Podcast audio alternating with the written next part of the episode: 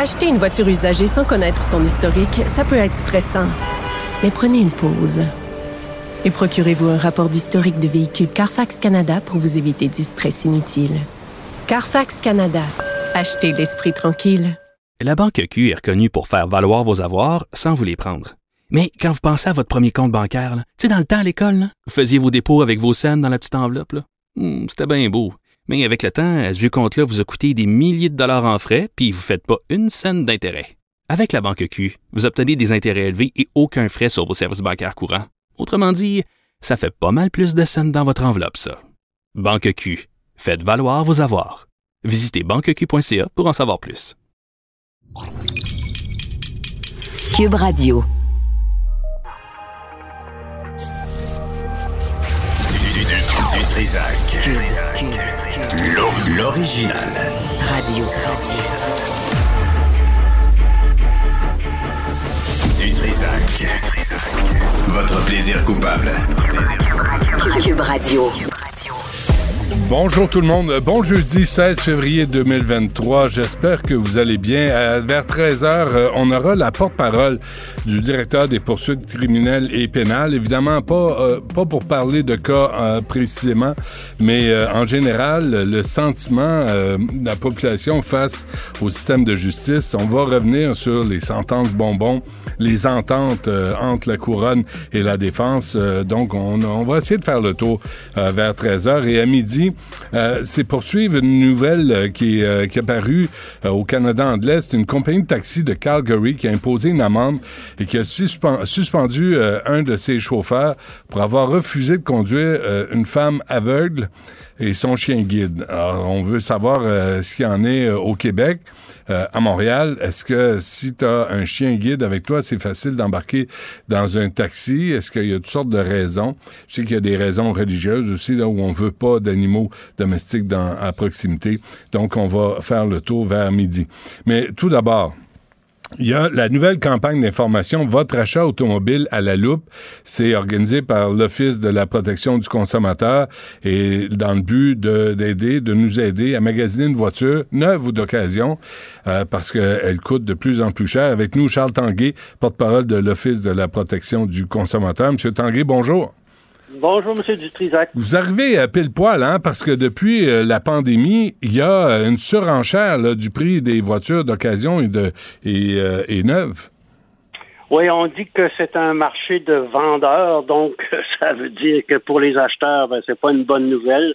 Il faut donc redoubler de prudence. Euh, Il y a il y a une rareté de certains modèles de véhicules. Il y a également euh, beaucoup de demandes pour le véhicule d'occasion. Et puis, il y a l'inflation, la hausse des taux d'intérêt. Si on fait financer notre véhicule euh, sur plusieurs années, euh, les taux ne sont plus les mêmes qu'il y a, qu'il y a un an ou deux.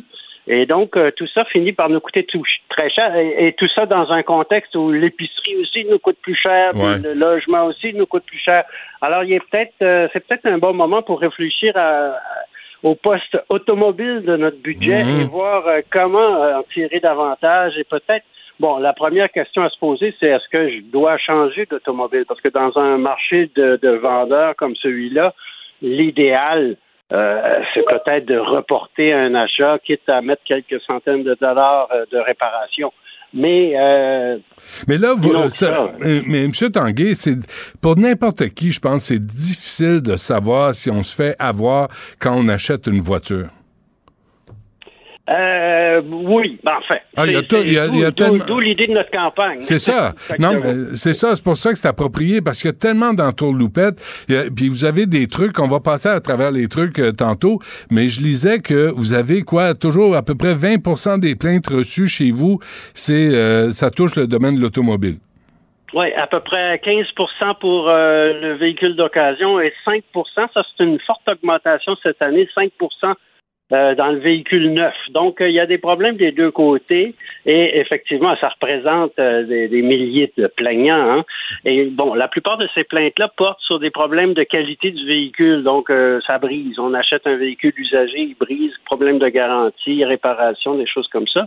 Mais beaucoup aussi portent sur des pratiques commerciales douteuses ou déloyales. On a eu beaucoup, euh, beaucoup de publicité autour de, des, des actions collectives sur les frais que facturent certains vendeurs automobiles, des frais illégaux, puisque le prix annoncé doit être le prix qu'on paie. Donc, si vous affichez un véhicule à 10 000 il n'est pas question en signant le contrat qu'on vous rajoute un 500 de frais pour ci ou ça. Euh, il y a toutes sortes de bonnes raisons. Mais ça, c'est courant, ça. C'est, vous, vous l'avez dit, là, mais dans l'industrie de la vente automobile, les frais obligatoires ajoutés au prix annoncé, mais, mais là, c'est des frais d'entretien, de préparation, de j'ai ouvert la portière, j'ai refermé la portière, je t'impose des frais, je le range, je le sors du garage, il y a des frais. Il y, en, y en a des occasions de se faire fourrer, là. Ah ben ça, on n'en veut plus de ça. Et euh, il y a eu suffisamment de bruit autour de ça. J'espère que vos auditeurs savent maintenant que c'est illégal. C'est une infraction. Donc, non seulement on peut exiger de se faire rembourser ces frais-là, mais on peut même demander des dommages punitifs euh, à un commerçant qui exigerait un prix supérieur au prix annoncé. Combien de temps, excusez-moi, M. Tanguay, mais quand ça arrive, je vais vous donner un exemple. je lisais euh, le dossier ce matin et euh, mon, mon, fils s'est acheté une Kia, une Kia usagée, et puis euh, là, tout à coup, s'il prend pas l'assurance la, prolongée, le taux pour le prêt est plus élevé que s'il la prenait. Oui, ça aussi, ce serait illégal, effectivement. On peut pas forcer un consommateur à acheter des, des, des choses supplémentaires euh, sous prétexte de lui augmenter le prix s'il ne le fait pas. Même chose pour l'assurance. Hein. On ne peut pas vous obliger à prendre telle ou telle assurance. Vous pouvez toujours magasiner ailleurs pour d'autres types de protection. Euh, garantie prolongée non plus. On ne peut pas vous forcer à les prendre.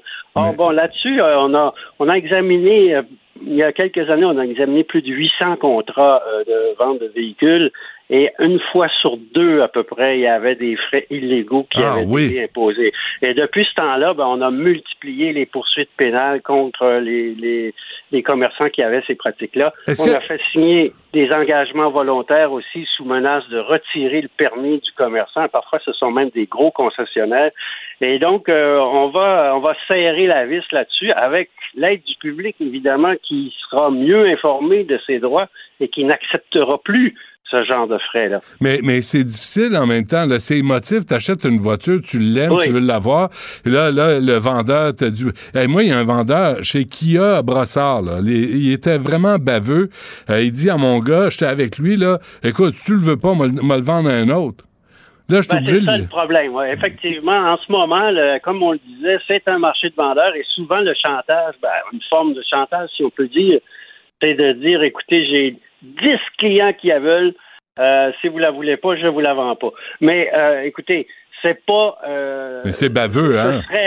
Ben, ça serait même, ça pourrait même être une infraction parce que c'est un moyen détourné d'exiger un prix supérieur au prix annoncé. Si c'était le cas, là, si on, si on vous forçait à prendre telle ou telle chose ou si on vous ajoutait un 500 dollars et sinon, tough luck, vous n'aurez pas le véhicule, ça serait une infraction. Ouais. En tout cas, euh, puis, mais est-ce qu'il y a un délai de, comment on appelle ça, un délai de prescription? Si ça fait deux trois ans que tu as acheté ta voiture, tu te rends compte sur ton contrat, c'est trois, ans. Vous pouvez retourner trois ans en arrière, vous pouvez appeler à l'office, on va regarder ça avec vous et on va vous fournir un formulaire de mise en demeure pour euh, réclamer le remboursement des frais qui auraient été facturés ah, illégalement. Il est possible aussi que sans le savoir, vous êtes dans une des actions collectives, parce qu'il y a plusieurs centaines de marchands de véhicules qui sont visés par les actions collectives sur ce type d'agissement-là. Alors, ça va être euh, ça va être intéressant à surveiller dans les prochains mois, les prochaines années. Qu'est-ce qui arrive avec ça? Mais on veut vraiment imposer euh, le, principe du prix tout inclus dans l'industrie automobile. C'est bon, c'est parfait. Monsieur Tanguay, avant qu'on se quitte, là, vous avez des trucs. Euh, est-ce que vous pouvez nous les donner en rafale? En rafale, bon, ben, il faut, il faut faire attention euh, au paiement mensuel ou à la semaine. On réfléchit beaucoup à coût de 200 ou 300 dollars par mois, puis on déballe tout ça devant le commerçant. Euh, mais on ne se réfléchit pas suffisamment au nombre d'années qu'on va payer. Et donc, on a mis à la disposition des gens un petit calculateur qui vous permet justement de voir que plus vous étirez les paiements sur une longue période, plus ça coûte cher. Il faut faire attention justement à ça. Euh, on fait inspecter le véhicule d'occasion qu'on veut acheter. On se méfie des frais obligatoires, on en a parlé. On peut regarder l'historique du véhicule d'occasion qu'on achète, euh, éviter entre autres les reculs d'odomètre.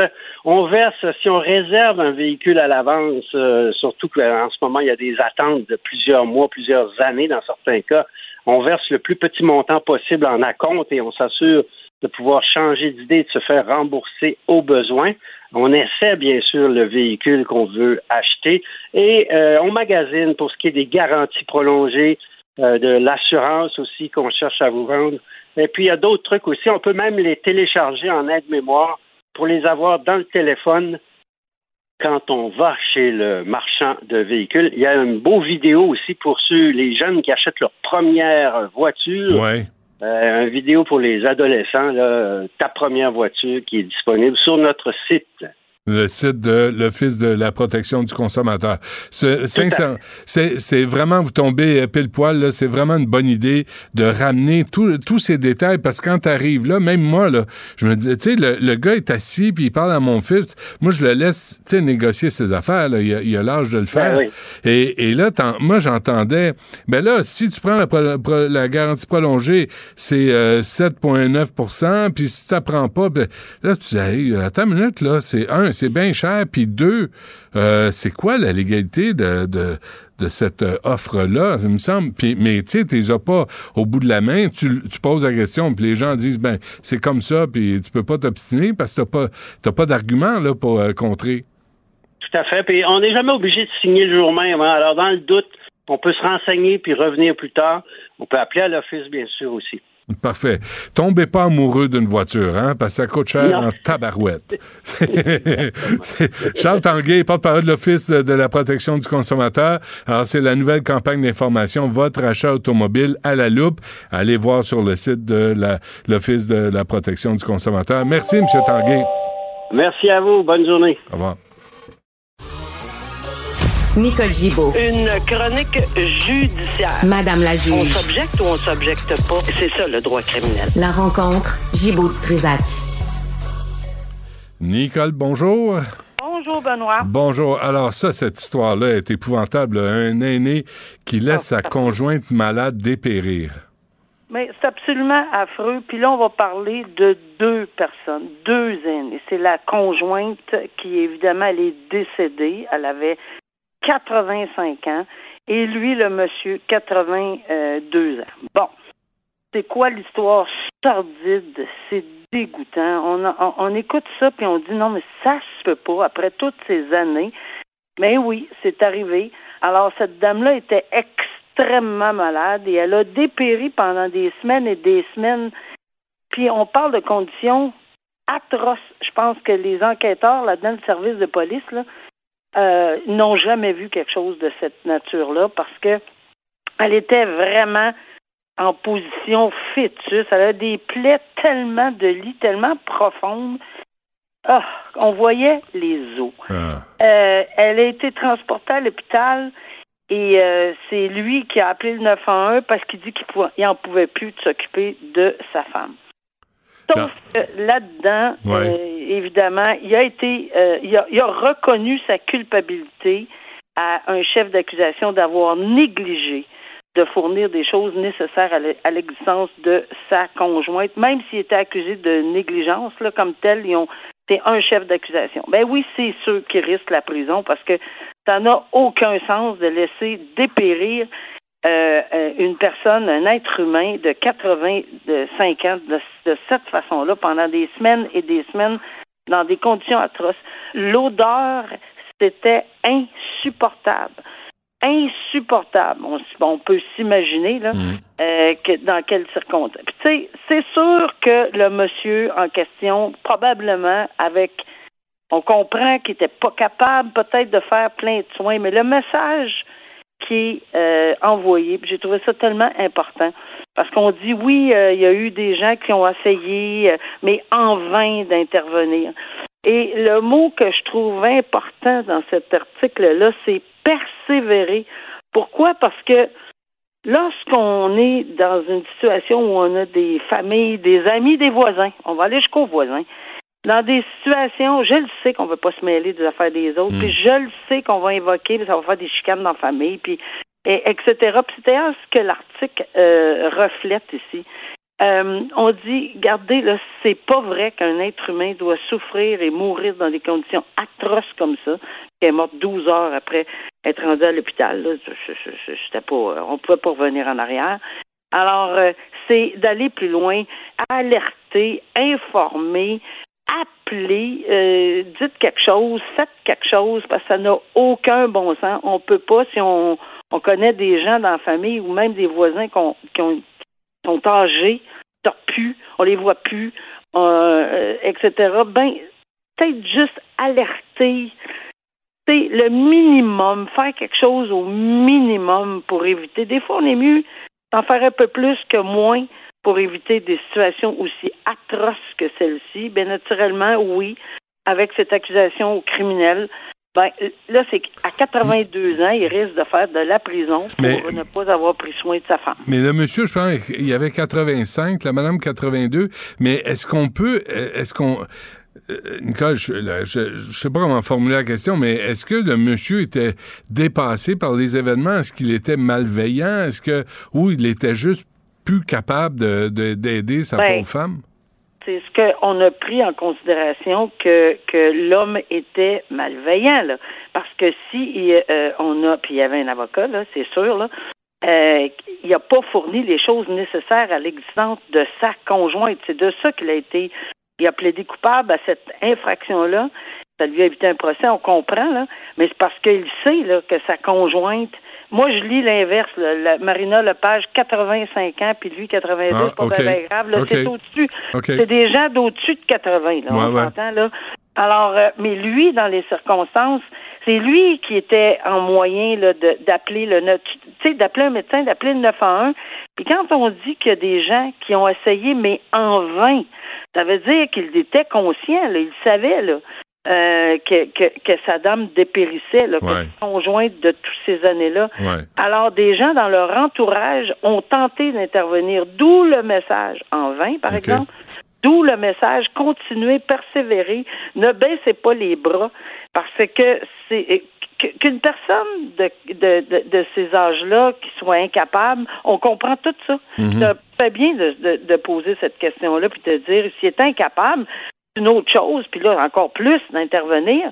Mais s'il était, peut-être oui, il est rendu au bout, il n'en pouvait plus, mais en plus, euh, il ne fait pas de gestes concrets d'appeler pour de l'aide ou de d'accepter de recevoir de l'aide. Mm-hmm. Euh, c'est là qu'est le problème, de laisser dépérir une personne comme ça, puis de négliger à ses soins. Oui, alors qu'on aurait pu prendre la relève. Là.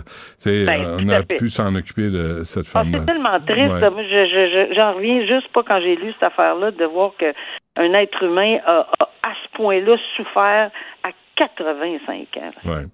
Euh, la fusillade de Moncton, Nicole?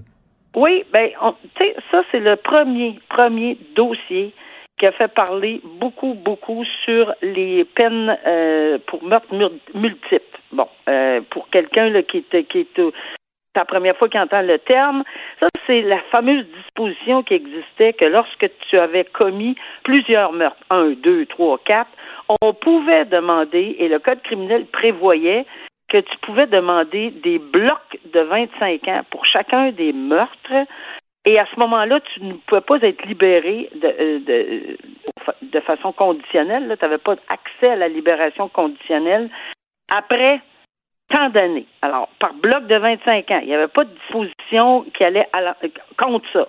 Alors, dans le cas de Bourque, c'est celui qui avait fait la fusillade euh, au Nouveau-Brunswick, puis effectivement, il avait tué des gens de la GRC, trois personnes. Donc, le juge, à ce moment-là, on lui avait demandé au juge euh, au Nouveau-Brunswick d'imposer cette peine-là euh, avec avis, naturellement, c'est une sentence à vie, mais avec impossibilité d'avoir sa libération conditionnelle avant 75 ans. Alors, il avait été, euh, ça avait été accepté et par, par conséquent, bon ben, Justin Bourg purgeait sa peine à vie, puis il ne pouvait pas demander une libération conditionnelle avant 75 ans. Alors, c'était fini, on pensait que c'était terminé. Quand il y a eu la tuerie épouvantable avec Alexandre Bissonnette hmm. euh, à Québec, ben, euh, ça a monté jusqu'à la Cour suprême, effectivement pour la même chose, parce qu'il y avait eu plusieurs morts, six morts, si je ne m'abuse, puis plusieurs blessés, etc. Donc, On avait dit à ce moment-là que ça n'avait aucun sens, qu'il fallait qu'on puisse imposer le 25 ans euh, pour chacun des, des personnes décédées. C'était justice de leur rendre à eux dans, pour chacun d'eux.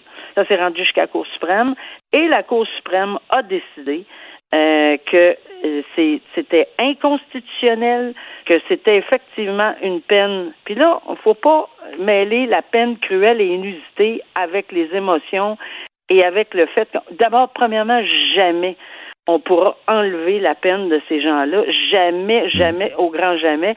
Ce n'était pas le but. Puis je pense qu'ils ont pris tellement de, ils ont mis tellement de couches de gants blancs quand ils ont rendu la décision.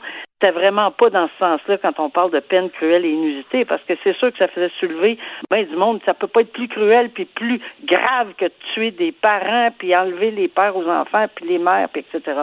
Ça, on le comprend très bien, mais c'est en droit. Est-ce qu'on avait une possibilité?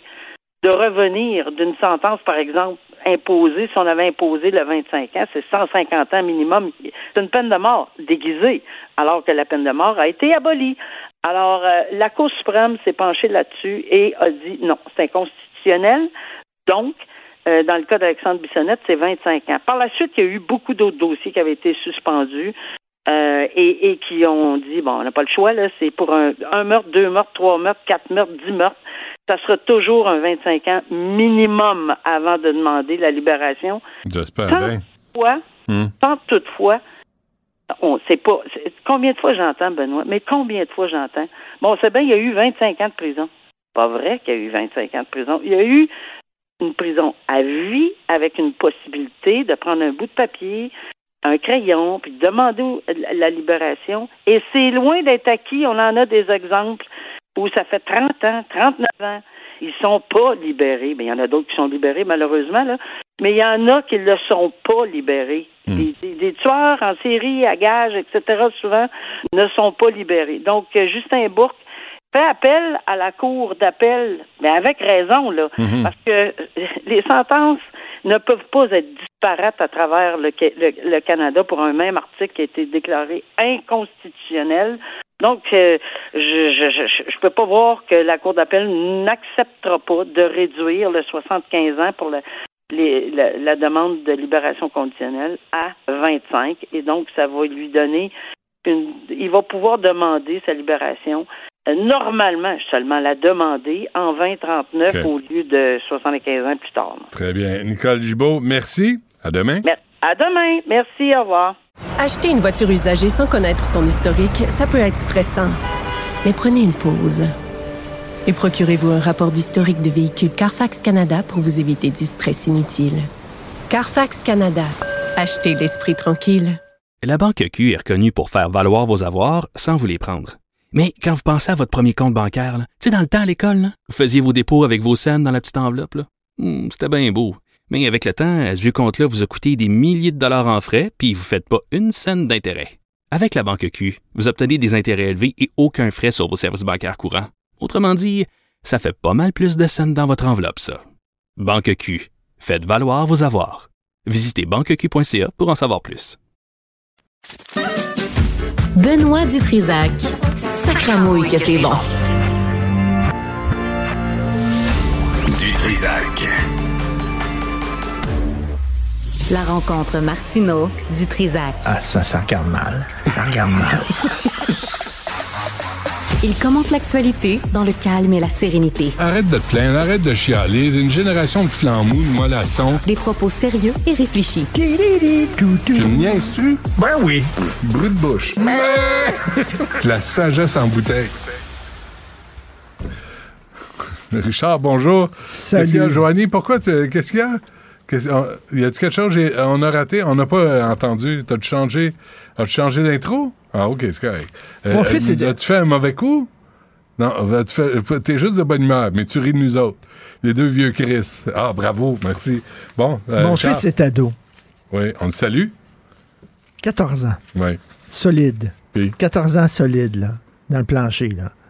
Et tu m'en parles parce que. Et des fois, ben, des fois. Hier, hier, tu sais, je Fait un souper, je- on avait un- une, une pièce, un, un cirque à aller voir. Ah, que, bon. bon, on va aller souper avant au resto. Un petit souper au resto en famille, ça va être le fun, Ben agréable. oui. On va pouvoir se parler de Ben nos affaires.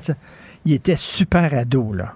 Vraiment, là. Genre? Tout le temps, il regardait son écran, tout ça. Il n'était pas intéressé à ce qu'on disait, blablabla. Puis là, j'essayais d'enlever son écran en disant pas d'écran à la table. Quand on mange, pas d'écran. Ouais. Là, il, non, il tenait son téléphone. Là, il fallait quasiment se battre avec en plein resto. euh. ado. Ah oui. Ado. Les Christie d'écran, là, vraiment, là. J'ai un épisode là-dessus. Là. Vraiment, Tu sais, là, la, Christy, série, là. la série qui sort lundi prochain à moi et compagnie à 20h. C'est Manquez quoi pas ça. C'est-tu juste moi? Il y a un épisode sur. euh, C'est-tu juste moi qui est accro aux écrans? Puis il y a Dominique Carpin qui raconte un vendredi soir. Écoute ça, Richard. T'as as participé à l'émission. Tu sais, c'est quoi? C'est une invention de marde, les, petits écrans. Dominique Carpin, lui, il fait ça dans la vie. À un moment donné, il est avec sa, sa blonde, il, il me raconte ça, là. C'était dans l'épisode. Vendredi soir, souper, tu sais, un souper d'amoureux. Et il commence à se pogner avec un bozo qu'il connaît pas sur un réseau social quelconque, je sais pas trop. Pendant qu'il était avec sa blonde. Et là, sa blonde perd patience. Puis elle dit là, tu vas aller te faire traiter, ça se peut plus. Puis il raconte, il dit là, il dit ça, c'est une affaire. Là où vraiment j'ai frappé un mur, il dit je suis encore en train de me pogner sur, euh, sur euh, les réseaux sociaux. Il donne le bain à son petit gars de 3 ans. Puis à un moment donné, son petit gars lui dit Papa, l'eau est froide. Il avait oublié son petit gars, il était à côté, là, puis il avait la face dans l'écran. Puis il se pogne avec des jambons, des pas bons, des coins-coins, des, des abrutis qui t'écœurent T'es en auto. réseau. OK, il y, a un- il y a un char devant toi. Ouais. La lumière est au euh, feu rouge. Ça passe au vert. Le gars décolle pas. Ou la fille, pourquoi t'es en train de regarder? Ben oui. C'est Christine message. Ouais. Les gens traversent la rue, ils regardent pas. Ouais. Ils ont la tête penchée. La tribu des têtes penchées. C'est vraiment ça. Là. Tout le monde a la tête penchée. Tu vas dans un restaurant, tout le monde est là, esprit de. Mais tu sais quoi, tu me fais penser à ça. Qu'est-ce qui est si Non, non, important? mais, mais juste là-dessus. Les gens qui traversent la rue, la face dans leur écran, est-ce que c'est pour ça Puis a plus... Puis des Puis écouteurs. des écouteurs. Est-ce que c'est pour ça qu'il y a plus de piétons qui se font frapper à Montréal? Ça se peut. Y a-tu un lien de cause Ben, à effet à faire, là? Mais Parce que tu remarqueras, là, à chaque fois qu'il y a un piéton qui se fait frapper, on parle jamais de qu'est-ce qu'il faisait, le piéton. Ouais. Qu'est-ce qu'il faisait? Non, c'est comme si une 100% victime, il n'y a aucun rôle là-dedans, mais tu sais, il y a des piétons qui sont cabochons. Merci. Voilà. Cabochon. Il n'y a pas une promotion qui touche les cabochons. As-tu lu ça? Écoute, ma- je parlais de ça ce matin. Euh, le titre, c'est Un autre cas de culture toxique au hockey mineur. Je vois ça dans le journal, je me dis, oh boy, un autre psychopathe là, qui a écœuré les jeunes, qui les a fait prendre de, de la douche sous, sous de Ben, l'acide sulfuré. non, non, mais il a crié après, mais hostie de fif? Non, tu non. trouves ça correct, toi? Deux affaires. Tu trouves ça correct, toi? C'est pas une question que ce soit correct. D'abord, tu pognes le, le coach, tu dis, là, il y a un vocabulaire qui passe plus. Ça, ça en fait partie. Les affaires de crise, de fif, de tapette, de momoun. Nous, on a connu ça à cette époque-là. On se traitait de fif, de tapette, de momoun. C'est fini, cette époque-là. Tant mieux. Ça se dit plus. Là, tu convoques le gars, tu dis, là, là, ajuste ton vocabulaire ou on, on va, on va te flusher, mon ami, là, tu sais. Ça, c'est une affaire. Ça, t'interviens. Mais de commencer à avoir des suspensions, puis de... c'est- pas une initiation avec un bâton de hockey dans le cul, là, Non, ou, non. ou coincé Il faut- 8 il dans faut- un il- autobus. Il y a des gradations. Il y a une gradation, là. Puis là, à un moment donné, toxique, ça veut dire vraiment, c'est vraiment grave, toxique. Tu sais, là, il, il utilise des mots qui sont pas appropriés, puis ça, ça se corrige vite. De- surveille ton langage, surveille ton Mais vocabulaire. mais il y, a, y a y a des patrons. Je dirais pas qui, mais moi, j'ai- connu euh, des- des- un patron qui, qui faisait pleurer le monde. Ben oui, Il faisait pleurer le monde. qui lançait des téléphones, qui lançait des cassettes sur les murs. Puis qui criait après les gens. Puis j'ai vu des, des- des gens, surtout des filles, Ben oui, euh, aller pleurer aux parce toilettes. un moment donné, là, ça n'a pas de bon sens. Là. Ouais, ouais. Les, les climats toxiques au travail, là. Mais ça, on n'en veut plus, puis on en... C'est pas rien que des gars. Il y a des filles qui ont été pincées aussi beaucoup là, Ouais, à créer des climats toxiques au travail. Là, puis, euh, Mais toutes les jeunes recherchistes ici, là, les jeunes femmes, là, Joanie, Charlotte, Florence, elles m'intimident toutes, là. Elles me, me font pleurer, mais à un moment donné, je me ramasse aux toilettes en larmes, en larmes. Là, je sors de là, je me ressaisis, tu sais, je quand même... La meilleure façon c'est d'avoir des bons résultats de ton équipe, quand tu travailles avec une C'est équipe. de les fouetter. Non, Ah non? encourager Les engueuler. bons coups. Leur donner de la merde Hey, sans ça, arrêt. c'est bon. Ça, quand tu m'as fait ça, c'était bon. C'est- sérieux? C'est comme ça, Christy. C'est le même, ça marche. Pas gueuler, ta J'ai pas reçu le mémo. Ben, voyons. Charlie, Sagrama, veux-tu être à, à l'écoute, mon dit jambon de patate? C'est Non, moi, dire- capable de faire ta job, m'a traversé, m'a m'a te levé de terre, ça, ça, ça, ça passe plus, ça. Charlie, ce que tu as fait tantôt, c'était excellent. C'était pas comme l'autre jour, mon de tata, où tu t'es trompé. C'était excellent. Charlie, c'était super. C'est ce que je veux. Bon. Pas comme la dernière fois, t'as agi comme un crétin.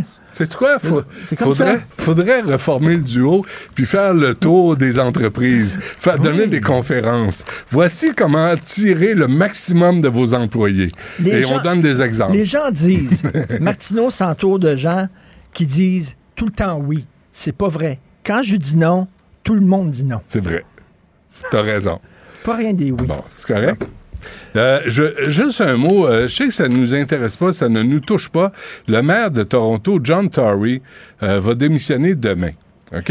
Et, et il va démissionner parce qu'il y aurait eu une relation extra-conjugale. Et là, il, a présenté des excuses aux habitants de Toronto. Puis là, moi, je lisais ça ce matin, je me disais, Il n'y a eu aucune coercition. C'est pas un cas d'agression sexuelle. C'est entre deux adultes consentants. Alors, pourquoi présenter tes excuses aux habitants? Présente-en à ta femme, à ta famille, à tes proches, parce que tu viens de foutre le bordel dans ta vie privée. Mais il me semble qu'on devrait se mêler de la vie politique et, et respecter la vie privée. Mais l'affaire, c'est que si on peut plus cruiser dans le milieu de travail, on va cruiser où? À maison, cause ta On femme. va cruiser où? Mais cruise- dire, la sais, On est trop vieux pour parler de ça. là. Non, non, non, mais. On est juste trop vieux. On Non, je m'excuse, mais il y a énormément de relations de, de- sexuelles ou amoureuses qui sont dans le milieu de travail parce que, Christy, c'est là que tu rencontres les gens. Ben c'est oui. là où tu passes beaucoup de temps avec le monde. Tu apprends à les connaître. J'ai un appel de Mme que- Dutrisac. C'est là. Ouais. Et lui, on dit c'est une subordonnée, OK? Donc, euh, la fille, peut-être, a dit Ah, Elle il m'a fait des avances, donc, Mhm. c'est ça, je vais coucher avec parce que sinon, j'aurais, Mhm. tu sais, il va me sacrer dehors. Elle sent une pression, tu sais, puis les autres aussi qui travaillent Mais- avec mais elle. ça, des ah, elle, s'il y a eu Attends, la attends, job, attends, c'est parce qu'elle attends, couche avec attends. le boss, blablabla. C'est quoi la vérité? là? Quels sont les faits de John Tory? Quels sont les faits? On les sait pas. Moi, il me semble qu'on devrait attendre d'avoir les faits avec qui a eu cette relation-là. Si c'est entre deux adultes consentants, ça ne nous regarde pas. Et c'est Ça pas un crime pas. tromper Non, non, ta blonde ben non. ton chum. Parce que si tous les, toutes les personnes en position de pouvoir de- devaient démissionner parce qu'ils ont eu une relation extra-conjugale, là, on parlerait d'une grave pénurie de personnel. Parce qu'il y aurait des démissions en rafale. Fait que, à un moment donné, il faut faire la part des choses. La vie privée, ça me regarde pas. Ça, entre adultes consentants, il n'y a pas de crime qui a été commis, ça me regarde pas. Alors, tu sais, John Tory, là, ça donne, c'est le maire de Toronto. Il y a des, je sais pas si tu as vu les crimes qui se commettent dans les, que- dans les transports à Toronto.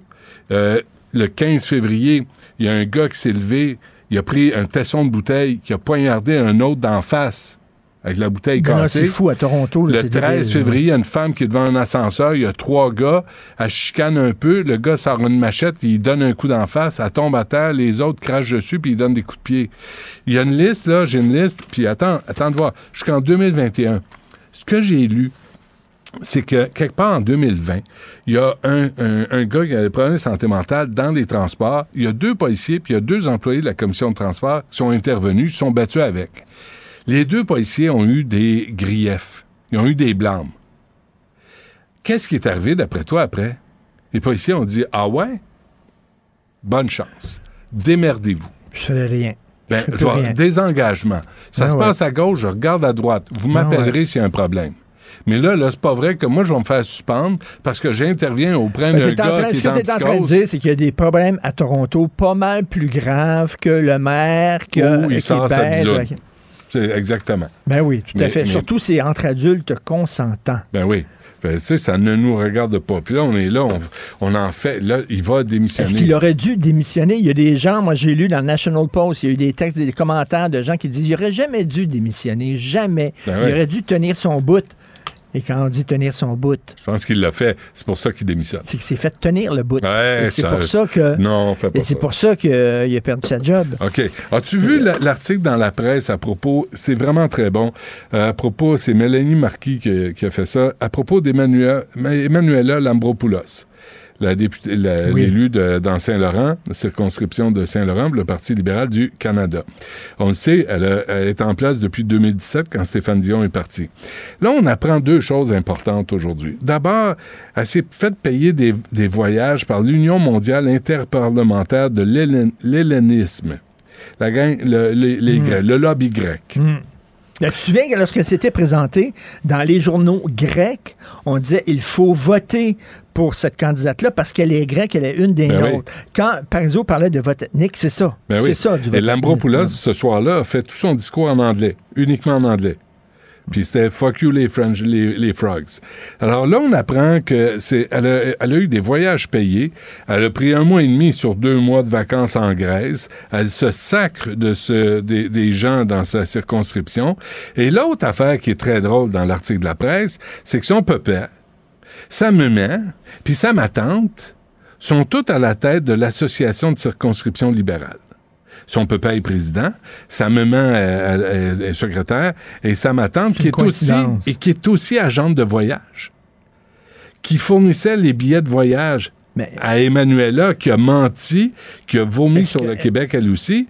Mais là, les, les libéraux dans la que lu- circonscription que sont en maudit. La première page du National Post aujourd'hui, la première page, un gros texte en disant Hey, les histoires d'éthique chez les libéraux, là, à un moment donné, là, il y a 13 à la douzaine. Il y en a plein. Il y a plein de manquements à l'éthique et ça leur colle pas dessus, ça leur colle pas. On dirait qu'eux autres ont le droit. Hmm. Mais il y, a, il y a vraiment un problème d'éthique, puis ça vient du boss lui-même, qui a eu, écoute, là, plein de problèmes. Justin? là. Ben oui. oui, il y, a- il y a les Hey, mains. Christy, le, le chemin Roxham, il faut revenir là-dessus. Là.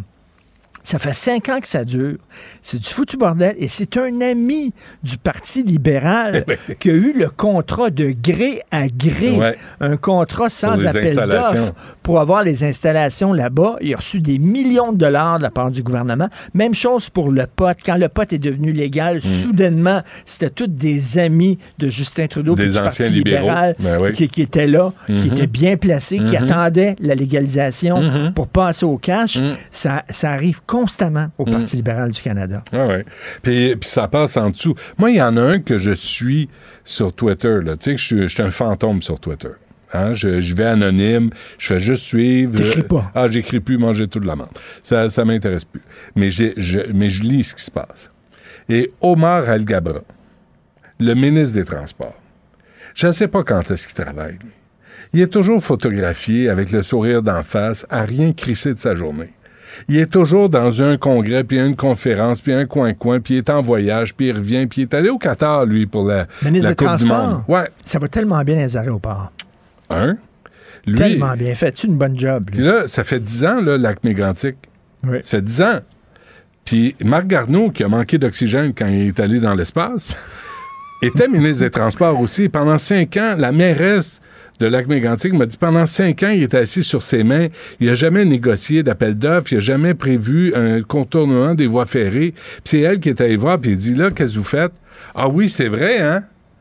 Le valet de la, du Québec Bashing Community Groups Network, Ben là. Marc Garneau, qui trouve que les pauvres anglos souffrent Font au Québec. pitié. Font pitié. Puis Mitch Garber va acheter le, le Ben, Montreal ça, Gazette. ça va être beau. Ça, ça va Mitch- être bon. Est-ce que tu lis Mitch Garber sur Twitter? Est-ce que tu lis ce qu'il écrit? Euh, Lui se réveille dans la nuit pour me détester. Moi, là, Alors, je suis belle zébute. ouais, là, toute OK, la- là, t'as- vraiment, mais, là. mais toute ta gang au Journal Montréal, Ouais. vous êtes tous des psychopathes euh, le. Journal de. Montréal, c'est un journal qui, qui- qui est vraiment euh, haineux, etc. Comment il a fait sa fortune, Mitch Garber?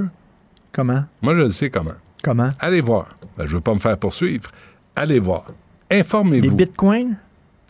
Non. C'est quoi? Sur le jeu. Le jeu. Puis comment ça se fait? Hmm. Le jeu en ligne? Le jeu en ligne. Comment ça- Bet99, là, t'as-tu vu, t'as-tu vu ce site-là? Là? Tout le monde est porte-parole de Bet99. C'est un, c'est un site illégal. Le jeu au Québec, c'est l'Auto-Québec. Mais là, c'est légal parce que quand tu vas sur le site, c'est pas .net ou je sais pas trop, c'est .net. Et là, il te réfère à un site qui est illégal. Mais comme tel, lui, il n'est pas illégal.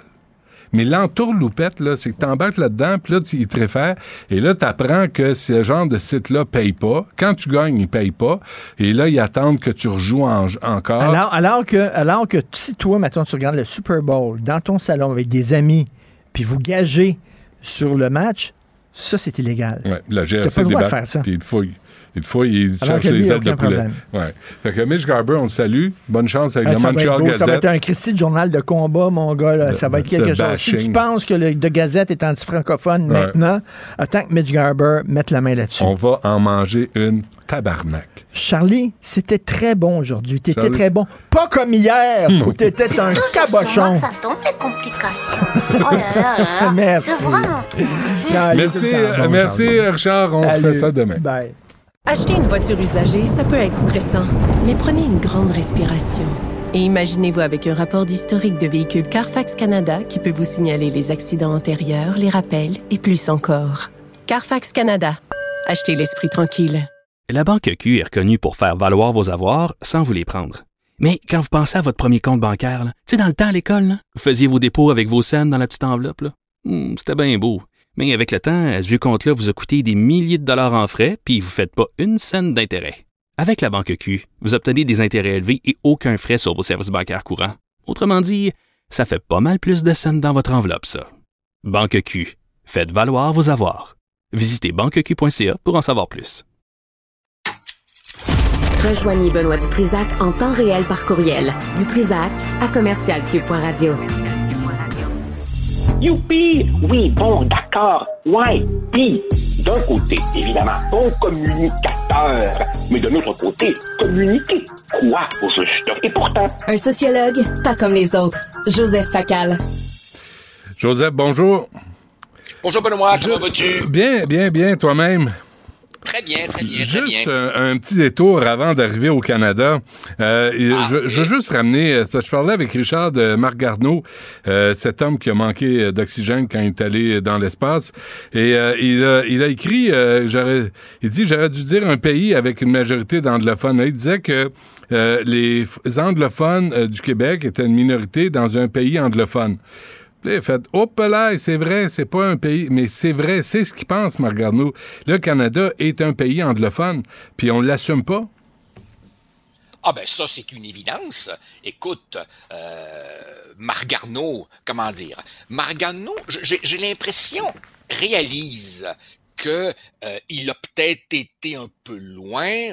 On sait qu'il a été très durement critiqué, y compris à l'intérieur même de son propre parti, par un député franco-ontarien qui l'a accusé de participer à un show de boucan. Ouais. Alors là, évidemment, il essaie un peu de se justifier, mais en se justifiant, ben, j'ai l'impression qu'il s'enfonce et que son jupon dépasse. Tu sais, Benoît, il y a quelque chose de triste et dans le même temps si habituel, si cyclique dans notre histoire, ces francophones de service qui font du zèle, qui font la job des anglophones à leur propre place, Hmm. qui, au fond, sont satisfaits d'être des domestiques, d'être des valets, et qui, dans certains cas particuliers, évidemment, comprends, le régime fédéral leur a, leur a donné des médailles, Des leur a donné récompenses. des titres, leur a donné des récompenses, Ben ouais. euh, et, et donc là, évidemment, comprends-tu, la, la- la main qui les nourrit, non seulement ils ne la mordront pas, ils vont la flatter. Ils Ben vont embrasser la bague de l'évêque comme les fidèles de jadis. Je trouve ça vraiment triste. Ouais, ouais. Il est devenu le, le valet du euh, Québec Bashing Community Groups Network. C'est, presque gênant. C'est dommage. Moi, tu sais, moi, je me disais, monsieur, monsieur Garneau, avec Julie Payette, là, au lieu de faire du trouble, devrait faire le tour des écoles, inciter les jeunes à étudier, à devenir astronautes, à se dépasser, parce qu'ils l'ont accompli, ça. C'est quand même pas des cabochons, c'est quand même pas des imbéciles. Benoît, Mais c'est triste. Benoît, Benoît, re- re- regarde, regarde la feuille de route de, de, de, de ce monsieur. Passons rapidement sur le fait qu'il soit fédéraliste. C'est une conviction légitime. Tu sais, j'ai moi-même des amis fédéralistes. Ah. Mais, mais, mais ah oui, oui. Non, mais regarde. Je veux dire, regarde. Tu les écoute. nourris pas, j'espère. Tu les accueilles Non, pas à ta il, il est, il est le premier astronaute canadien à aller réellement dans l'espace. Il a un doctorat en génie. Le gars a une feuille de route exceptionnelle. Ben oui. Est-ce qu'il pourrait finir sa carrière autrement qu'en laquais, qu'en valet? Il me semble que euh, à, à un moment où la culture scientifique s'effiloche, où les fake news se répandent, Mhm. il me semble que quelqu'un qui a, qui a connu la carrière qu'il a connue pourrait finir moins Tellement. tristement. Tellement, tellement. Enfin, Euh, enfin. euh, ta chronique aujourd'hui, là, c'est particulier, mais au Canada, il est dangereux de dire la vérité, surtout si t'es un, un jeune. Écoute, cette histoire de Josh Alexander, qui a 16 ans, euh, qui est en secondaire 5 et qui fréquente la Saint Joseph Catholic High School à- en Ontario, a eu des mauvaises surprises. hein. Benoît, Benoît, Benoît, tu connais ma fascination pour ce que j'appelle les faits, les faits divers, mais qui en disent long sur notre époque. Ouais. Cette affaire-là tombe dans ce que j'appellerais la, la catégorie trop fou pour être vrai, et pourtant. Je te cacherai pas, je te cacherai pas que quand un copain m'a envoyé ça en me disant, lis, trop fou pour être vrai, sur le coup, j'ai vraiment cru à un canular. Mais, après ça, j'ai vérifié, et puis écoute, c'est dans le National Post, c'est un journaliste qui existe, le jeune homme a un avocat qui existe. Alors écoute, ça a l'air que c'est vrai cette affaire-là. Et tout simplement, bon, ben je résume, c'est l'histoire d'un d'un jeune homme de 16 ans qui est dans un high school en Ontario. Alors on dit qu'il est en 11th grade. Selon mes calculs, ça correspond à secondaire 5. Et là, évidemment, le prof lance en classe une discussion sur l'identité de genre. Et je présume que si le prof lance une discussion, c'est justement parce qu'il veut qu'on jase. Alors évidemment, euh, le jeune homme, qu'est-ce que tu veux? Il a, il a, il a levé la main et il a dit qu'à son humble avis, on, on essaie, on essaie homme ou femme. Euh, ensuite, évidemment, il peut y avoir des considérations d'identité ou de ressenti, mais que ça ne suffit pas pour congédier la biologie. Et il a dit qu'à son humble avis, que veux-tu, les personnes nées avec un sexe masculin devraient utiliser les toilettes pour hommes. Eh ben voilà, le jeune homme a été suspendu pour avoir tenu de tels propos, et dans l'article et dans tout ce que j'ai pu lire par la suite, personne ne met en cause cette version-là des faits. Il a été suspendu pour avoir dit ça. Alors évidemment, le jeune homme, on le devine un peu, probablement un peu baveux.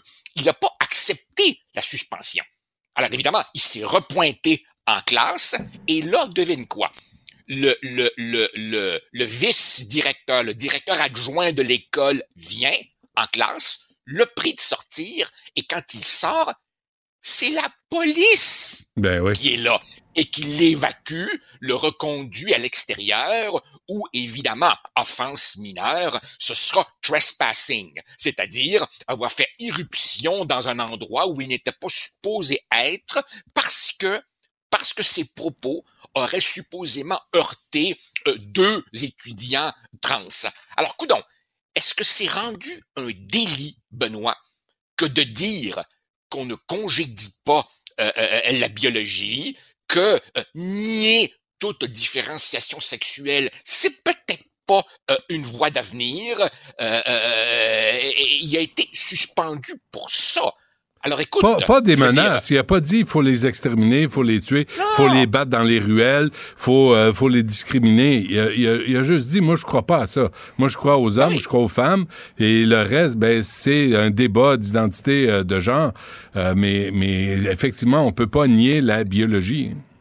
Ben- ben- Benoît, je, je, je conçois, je conçois que ces questions sont extrêmement complexes, délicates, émotives.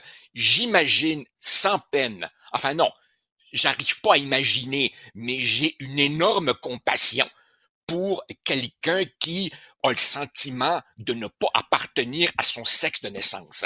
Euh, et, et, et, et, Ah non, et- mais- et mais ça, Joseph, là- C'est pas ça le débat ici. Non, c'est ça, Le- parce- le- le- Parce qu'il faut comprendre la souffrance des gens qui se Exact. sentent dans le mauvais corps. Et j'en ai interviewé et moi je respecte Bien ça. sûr. Je respecte Tout ça. à fait. Et, et Et si, et si on, et voilà, et si on ignore ça, il y a effectivement des dangers de automutilation, détresse, Et on veut pas ça. suicide et tout. Et on veut pas ça. Mais en même temps, en même temps, on est bien obligé de constater que reconnaître ça, c'est pas une raison pour donner le feu vert, pour avaliser toute l'idéologie et toutes les pratiques qui viennent avec. Ah ouais. Euh, et, et- et on voit, Benoît, on voit que dans de plus en plus de pays, euh, on est en train de reviser les lois, on est en train de mettre un frein et on est en train de s'interroger avec la, de la- avec, sur la rapidité avec laquelle certains jeunes se font prescrire des bloquants de puberté, des traitements aux hormones et très souvent une chirurgie irréversible à, à un moment où on peut se poser des questions Absolument. sur la maturité et l'âge du consentement. Ouais. Bref, il y a un réel débat, sans compter, Benoît, les, les, les, les, les hommes qui se disent maintenant femmes et qu'on met dans des prisons pour femmes où ils sèment la terreur, Mm. sans compter les compétitions sportives féminines transformées en véritable plaisanterie, car l'homme qui a transitionné garde garde les avantages musculaires et cardiovasculaires de son sexe d'origine. Alors la question est complexe, mais le jeune homme n'a fait que faire état de son malaise Ouais. et il est suspendu par la direction de l'école. C'est ça le Canada woke d'aujourd'hui? Ouais. Le, euh, écoute, le droit de ne pas être d'accord. C'est, c'est- là, on est rendu à juste revendiquer ça. Je peux-tu avoir juste le droit de pas être d'accord? Puis la police elle, t'appelle à la porte. Et, et- et- et- c'est extraordinaire. Et c'est extraordinaire parce que cette idéologie, comme d'autres, avance évidemment sous le parapluie de la diversité. Curieusement, la seule diversité à laquelle on est allergique, c'est la diversité d'opinion. Hmm. Tu sais, Simplement celle de dire euh, non non, je m'excuse là, je trouve qu'on va un peu vite et puis et puis et puis d'ailleurs évidemment, tu comprends que on peut pas demander au, au, au jeune homme de rentrer dans ces subtilités là, mais quand tu fais des recherches un peu plus poussées, tu vois que rien ne va de soi et qu'au sein, au sein même de la communauté trans, t'en as qui sont mal à l'aise, qui disent « Wow, un instant, c'est complexe ces affaires-là, on Ouais. peut-tu prendre le temps de... » Alors, la compassion, c'est une chose. Le refus du débat et, et l'imposition du- d'une orthodoxie idéologique, ça, c'est absolument invisible. Et ça va créer un backlash, ça va créer un backlash Ouais. qui n'est souhaitable pour personne. Absolument. Joseph Facal, à lire dans le Journal de Montréal et de Québec euh, au Canada, il est dangereux de dire la vérité, mais pas à Cube Radio, tu sauras, Facal. Merci, Merci, Joseph. merci, merci vieux Chris. Salut. Salut. Maxime Delan, Déjà un premier événement violent. journaliste à l'agence QMI. Ça porte tout à fait la signature du crime organisé. Les faits divers avec Maxime Delan. Qu'est-ce qu'il y a? Jamais, je- moi, jamais j'irais là, là. Jamais je te dirais des gros mots. Vieux. Chris comme ça? Non, non. Non, c'est comme le club, euh, Joseph, Martineau puis moi, on est trois vieux barbus blancs, puis on est comme les vieux Chris. Toi, t'es barbu noir. T'es pas... Euh, t'es barbe noire, t'es plus un pirate que d'autres choses. dans- en passant, ça fait longtemps que je veux te le dire. OK, Hein? bon. Il déclenche euh, une poursuite policière. Pourquoi? Pour un pack de Corona, Benoît. On peut-tu se cotiser? Moi, Pauvre je- garçon. Écoute, je des vis pour des histoires comme ça. Ben c'est mon... Euh, je te fais écouter un extrait parce que la fin de la poursuite a été captée par un gars qui a entendu les sirènes qui s'est mis à filmer. Ça ressemble un peu à ça.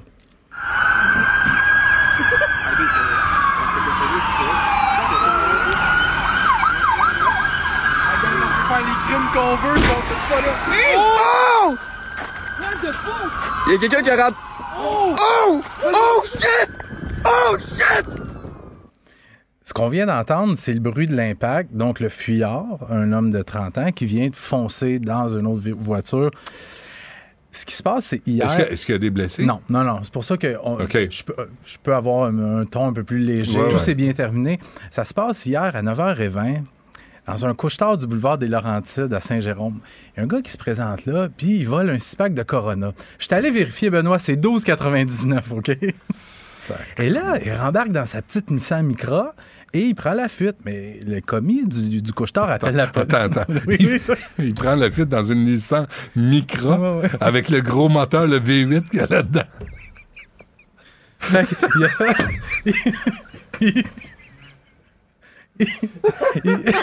il- se sauve, là. Il fait... Je m'en viens avec ma Nissan Micra, ôtez-vous de mon chemin. Tu sais, la Nissan Micra qui fait un, du 0-30 en 18 secondes. T'es très rouge, Benoît. il prend la fuite. Il prend la fuite. C'est difficile de garder son calme. Et, j'ai pas besoin de te dire, les policiers le rattrapent rapidement.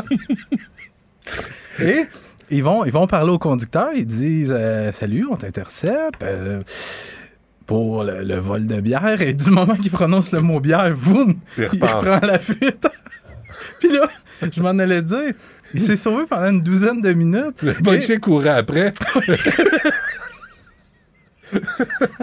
le poignet par le pare-choc. Je parlais à la police de Saint-Jérôme. J'ai de comprendre pourquoi la police de Saint-Jérôme me disait ce matin euh, la poursuite, c'était pas des. Ça s'est pas fait à haute vitesse. Il me disait. Il pouvait pas. 50-60 km Fait que le, le gars, il s'est promené pendant une douzaine de minutes. Et puis écoute, il s'est planté. Il est revenu, il a fait un quadrilatère, il s'est planté directement devant le dépanneur où il est allé voler sa Ben bière. non. Oui. Oh, Ouais. Y a-tu vidé ses coronas en chemin? L'histoire le dit pas. Mais, mais là, les, les policiers, ils procèdent à son arrestation. puis- mais écoute, pendant sa fuite, des dépassements illégaux, euh, vitesse excessive à certains endroits, à contresens des... Mais il était dans les zones scolaires. Ouais, c'est ça. Euh, brûler des feux rouges, brûler des, des, euh, des stops. Ça- il, aurait pu, il aurait pu blesser ou tuer quelqu'un. Oui, puis la police, la bière, police de ouais, Saint-Jérôme me disait, ça s'est fait, tu sais, sans dire de façon sécuritaire, mais il nous a dit, nous autres, du moment qu'il y avait un danger pour quelqu'un, on aurait cancellé Ouais, ça, ouais, puis ça aurait pas été... euh, Avec été raison. Plus compliqué que ça, exactement. Là, offre-lui. Va-t'en chez vous tranquille, là. Offre- Vas-y avec ton six-pack de Corona. on va aller, on va aller te là-bas. En plus, il t'entendre. choisit une Corona. Tu sais, peux pas choisir une bière Ah, québécoise. tu dois être un buveux de bière belge. non, je bois pas, je bois pas beaucoup de bière. OK. Mais en tout cas, tout ça pour dire que le gars, maintenant, plutôt que payer 15$ sur ta bière, là, il se retrouve à- accusé de conduite dangereuse, fuite, Il menace. scrappé son, sa micro? Ben oui. Ah, C'est vraiment? la seule bonne nouvelle de l'histoire. Fait que- mais euh, un gars connu des milieux policiers, il a quelques jours, était impliqué dans un cas de rage au volant dans, dans les Laurentides. OK, un gars avec du jugement. Ouais, ouais, ouais, mais il- c'est- c'est- Là, tu dis 13 piastres pour un pack de, de Corona Versus- ou mon char scrappé. Hmm. plus, plus accusation criminelle. Plus accusation criminelle. Ouais. Oh, je pense que je vais le voler pareil. La police le soupçonne d'avoir été sous l'influence de la drogue. Euh, D'ailleurs, il J'espère. Ouais, ouais. Non, j'espère, parce que tu prends pas ces décisions-là à jeun. Il y en a que oui. Il y en a que oui. Il est au volant de sa Nigra, un Nissan, et la pédale au métal. Il roule à 50 km h le vent dans le dos, puis la pente descendante. Comme en scooter. Je faisais ça quand j'avais mon scooter. tu sais pourquoi j'ai vendu mon scooter, Benoît? Parce que les micros te dépassaient? Non, j'étais rendu plus gros que le scooter. Je peux comprendre. Bon, euh, une autre attaque au cocktail Molotov, Hey, t'es sérieux? Ouais, ça se passe encore une fois en pleine nuit. La nuit dernière, dans les locaux d'une compagnie de transport, rue McCaffrey, dans Ville-Saint-Laurent. Ça se passe encore dans Ville-Saint-Laurent. Les fenêtres avant fracassées, des cocktails Molotov qui sont lancés à l'intérieur. Fort heureusement, les pompiers qui sont arrivés très tôt ont réussi à limiter les dommages. Mais là, ça commence à devenir inquiétant parce que, tu sais, je t'en parle pas dans ma chronique à toutes les fois parce que ça ouais, deviendrait ouais. la chronique cocktail Molotov, là. mais ça, ça se passe aux deux, trois jours dans Ville-Saint-Laurent. Est-ce que c'est c'est une guerre commerciale? Je, je sais pas, parce que je te dis souvent, les cocktails Molotov, c'est souvent des messages qu'on envoie. Tu la mafia russe? Tu des anciens employés de la SAQ? C'est Le- pas- le- je- J'essaie de, de comprendre pourquoi cocktail Molotov, pourquoi on, s'en- on utilise ça. Là. Jeu de mots, Non, Benoît. non, non, mais, mais c'est c'est parce que c'est- c'est complètement d'une autre Faudrait que époque. je m'informe d'où ça vient, ce terme-là, cocktail Molotov. C'est M. Molotov qui a fait un cocktail. Mais euh, il n'y a toujours pas d'arrestation là-dedans. Euh, On ne sait pas. Ah, Pour le moment, il n'y a pas d'arrestation. Il y en a eu combien jusqu'à maintenant? Une? Plusieurs. Euh, il faudrait que je vérifie, mais on- ça doit tourner autour de ça, pas loin d'une dizaine dans les dernières semaines. Puis c'est difficile d'attraper les, les- les auteurs de ces incendies criminels-là parce que c'est un crime qui est super rapide. Ça, ça se passe Ouais. en pleine nuit. Même les caméras de surveillance, euh, des fois, euh, la police nous demande de l'aide pour trouver les suspects. Ils Ça arrivent cagoulés. Ouais. Les images, ça, ça, ça vaut pas grand-chose. Et euh, souvent, les policiers, ce qu'ils vont faire, ils vont mettre des endroits possiblement euh, qui sont ciblés. Ils vont mettre de la surveillance là. Il faut vraiment les prendre sur le fait.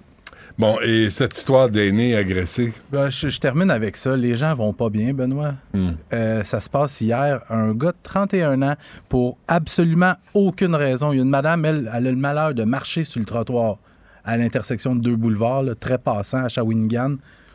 Et le gars de 31 ans lui saute dessus. Il commence à la frapper, Ben à la rouer de coups. Puis par chance, il y a un policier de la Sûreté du Québec qui, qui- qui était sur place. C'est un pur hasard. Le policier est intervenu, séparé les deux, a pris le gars, passé les menottes. La femme conduite à l'hôpital, on craint pas pour sa vie, mais elle est quand même blessée, puis probablement des blessures peut-être plus psychologiques. Là. Mais non, mais une, une- une vieille madame qui reçoit des coups de poing, Ouais, là, ouais. surtout des coups de poing au visage, Mais- ça peut être grave. Oui, oui. Puis, mais heureusement, on, on craint pas pour sa vie. Elle va s'en sortir. Ce que je veux dire, c'est que c'est une- Et le suspect dans ce dossier-là, il s'appelle Yannick Lacerte. Il a été arrêté, fait face à des accusations de voie de fait, voie de fait bris de probation. Puis je regardais ses antécédents tantôt, Benoît. Neuf dossiers criminels dans la dernière année et demie. Ah oui. Je termine là-dessus. Mais il se promène sur la rue encore. Parfait. Peut-être le laisser en dedans un petit peu, hein? Peut-être. Ça Ce pourrait serait- aider. serait Merci, euh, Maxime. À demain. Salut! Acheter une voiture usagée, ça peut être stressant, mais prenez une grande respiration. Et imaginez-vous avec un rapport d'historique de véhicule Carfax Canada qui peut vous signaler les accidents antérieurs, les rappels et plus encore. Carfax Canada. Achetez l'esprit tranquille. La Banque Q est reconnue pour faire valoir vos avoirs sans vous les prendre. Mais quand vous pensez à votre premier compte bancaire, tu sais, dans le temps à l'école, vous faisiez vos dépôts avec vos scènes dans la petite enveloppe. Hmm, C'était bien beau. Mais avec le temps, à ce compte-là vous a coûté des milliers de dollars en frais, puis vous ne faites pas une scène d'intérêt. Avec la Banque Q, vous obtenez des intérêts élevés et aucun frais sur vos services bancaires courants. Autrement dit, ça fait pas mal plus de scènes dans votre enveloppe, ça. Banque Q. Faites valoir vos avoirs. Visitez banqueq.ca pour en savoir plus.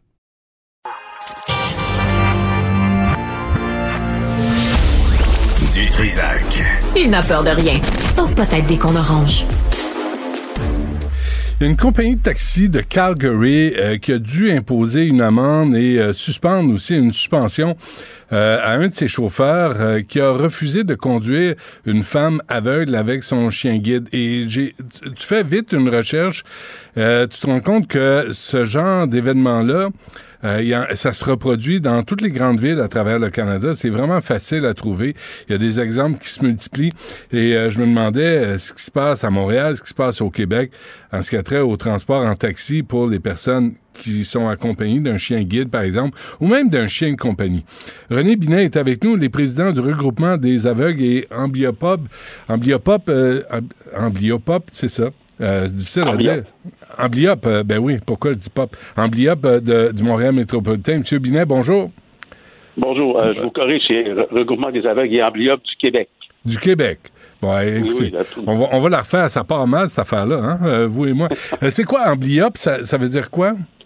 En fait, c'est l'équivalent, c'est une personne demi-voyante ou malvoyante. OK.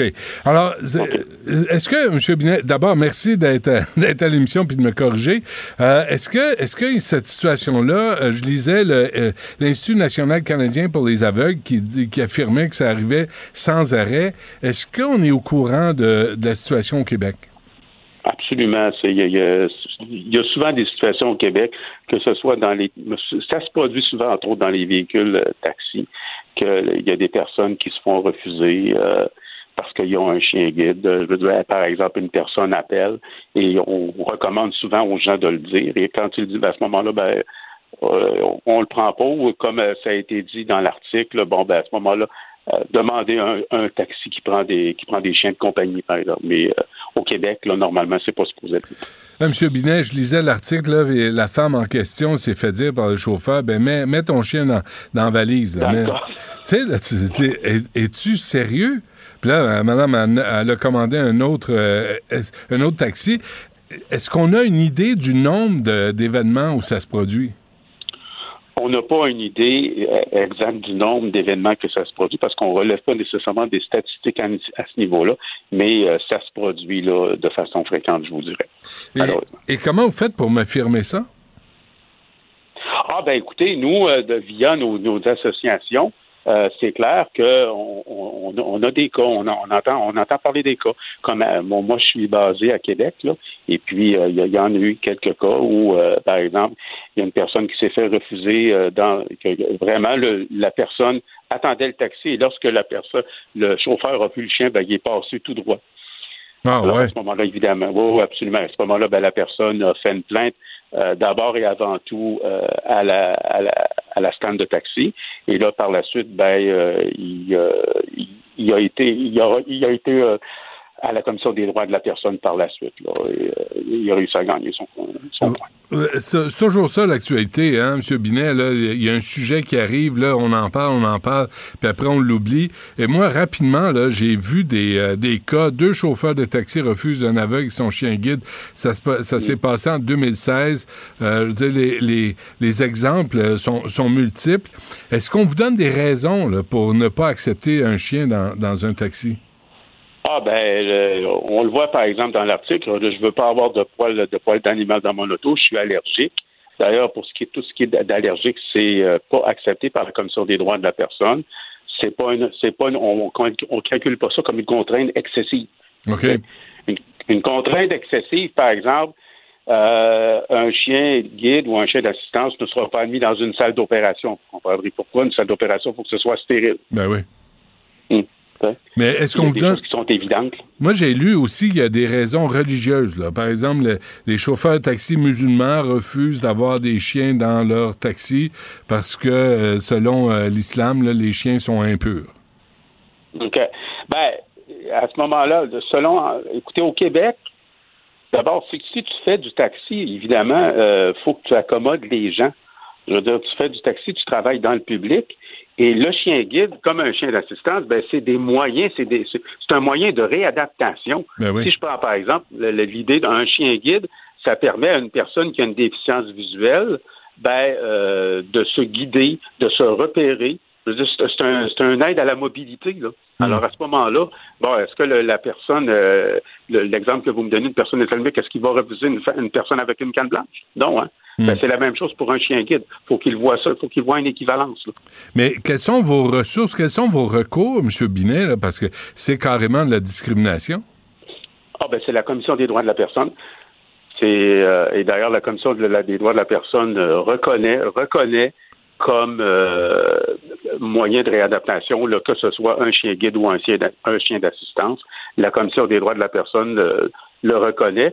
Mais évidemment, si les gens font une plainte à la Commission des droits de la personne dans un premier lieu, on va lui, on va lui demander dans un premier temps est-ce que vous avez est-ce que vous vous êtes plaint à l'instance concernée? Bon, dans le cas qui nous occupe, euh, une compagnie de taxi. C'est d'abord tu fais une plainte à ta compagnie de taxi, et si ta compagnie de taxi refuse ta plainte, ben à ce moment-là, tu peux aller à la Commission des droits de la personne. Okay. Mais là, c'est un mais c'est un chemin de croix là, qui vous incombe. Là. là, on met ça sur vos épaules. Oui, c'est malheureux, mais c'est comme ça. Mais ce qu'il faut comprendre, ce qu'il faut que les, les, les endroits, les, les, gens qui ont des les endroits publics, les restaurants, les compagnies de taxi, par, les endroits publics partout où on accueille des personnes, ce qu'il faut comprendre, c'est que le chien guide, le chien d'assistance, ouais. c'est un moyen de, le, de, de faire de, de pallier à ton handicap. Mais selon vous, M. Binet, là, euh, vous pouvez pas me donner de chiffres, là, mais la proportion des gens là, qui ont un handicap visuel, par exemple, qui ont un chien guide et qui vivent ce genre de discrimination-là, qui n'ont pas le service auquel ils ont droit, ils ont droit, il y en a combien qui portent vraiment plainte? Il y en a combien qui se donnent le trouble d'aller à la Commission des droits de la personne puis que ça se poursuive sur des mois, sinon des années?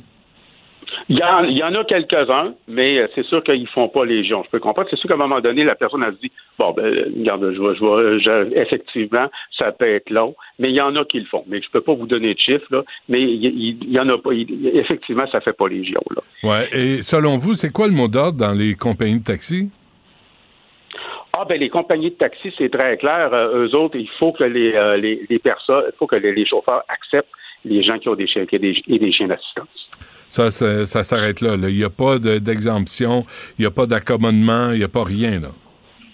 Ben, euh, normal, je, il doit, je pense que des amendes qui peuvent être appliquées ouais. dans les compagnies de taxi. On parle de 3 000 ouais.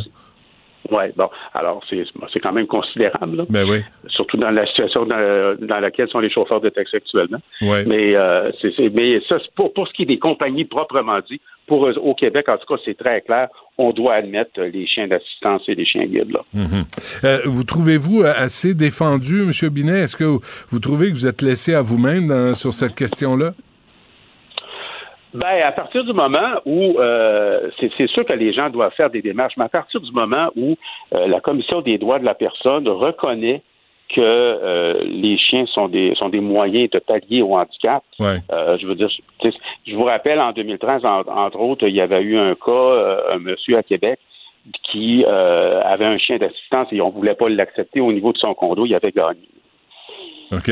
Mais en même temps, si ça arrive avec un taxi, euh, je veux pas être plate, là, mais si vous voyez pas le taxi, si vous voyez pas le, le numéro de plaque d'immatriculation, vous avez aucune donnée pour euh, dire, euh, pour dé- décrire le taxi en question, et vous pouvez pas porter plainte? Ben, c'est-à-dire à partir du moment, ben là, il y a minimalement, tu portes plainte à la compagnie taxi. Je veux dire, quand tu appelles ton taxi, tu commandes ton taxi par une application, tu as quand même le nom de la compagnie. Ouais, ouais. OK. Tu peux le retracer de ce cette façon-là. là, À ce moment-là, la personne, euh, ce qu'elle doit faire, c'est évidemment tout de suite euh, appeler euh, à, la, à la compagnie de taxi et euh, faire la plainte parce qu'évidemment, au niveau des compagnies, on, on connaît le, le numéro du chauffeur. de- à laquelle on a signé Ouais, ouais, là. OK. Bon, ben, n'hésitez pas. René Binaire, regardez ça, j'ai mis mes lunettes, là. Président du regroupement des aveugles et amblyopes euh, du Québec. Euh, c'est, euh, c'est pratique, hein, de, de voir ce qu'on fait. Euh, Monsieur Binaire, merci d'avoir pris le temps de nous parler. Puis, souhaitons que vous ne vivez pas, euh, les gens qui souffrent d'un handicap visuel, là, n'ont pas à vivre ça euh, au quotidien. Ben, on vous remercie, M. Dutrisac. Merci, bonne chance. Au revoir. Écoute, Benoît, je te l'annonce en exclusivité aujourd'hui.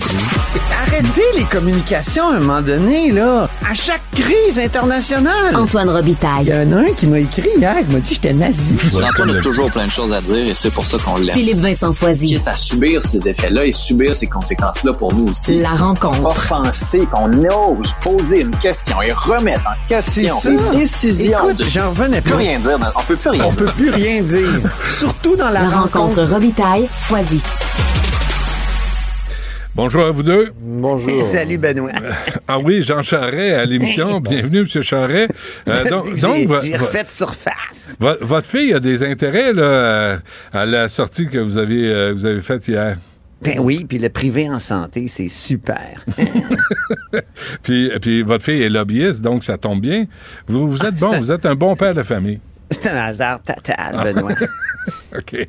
Parfait. Merci de- pour les précisions, M. euh, Charret. Revenez à, revenez à l'émission n'importe quand. hein. Vous êtes toujours le bienvenu. Je redonne le micro à Rapitaille. OK. Bon, Rapitaille, bonjour. Euh, Ah, salut, comment ça va? ça va pire.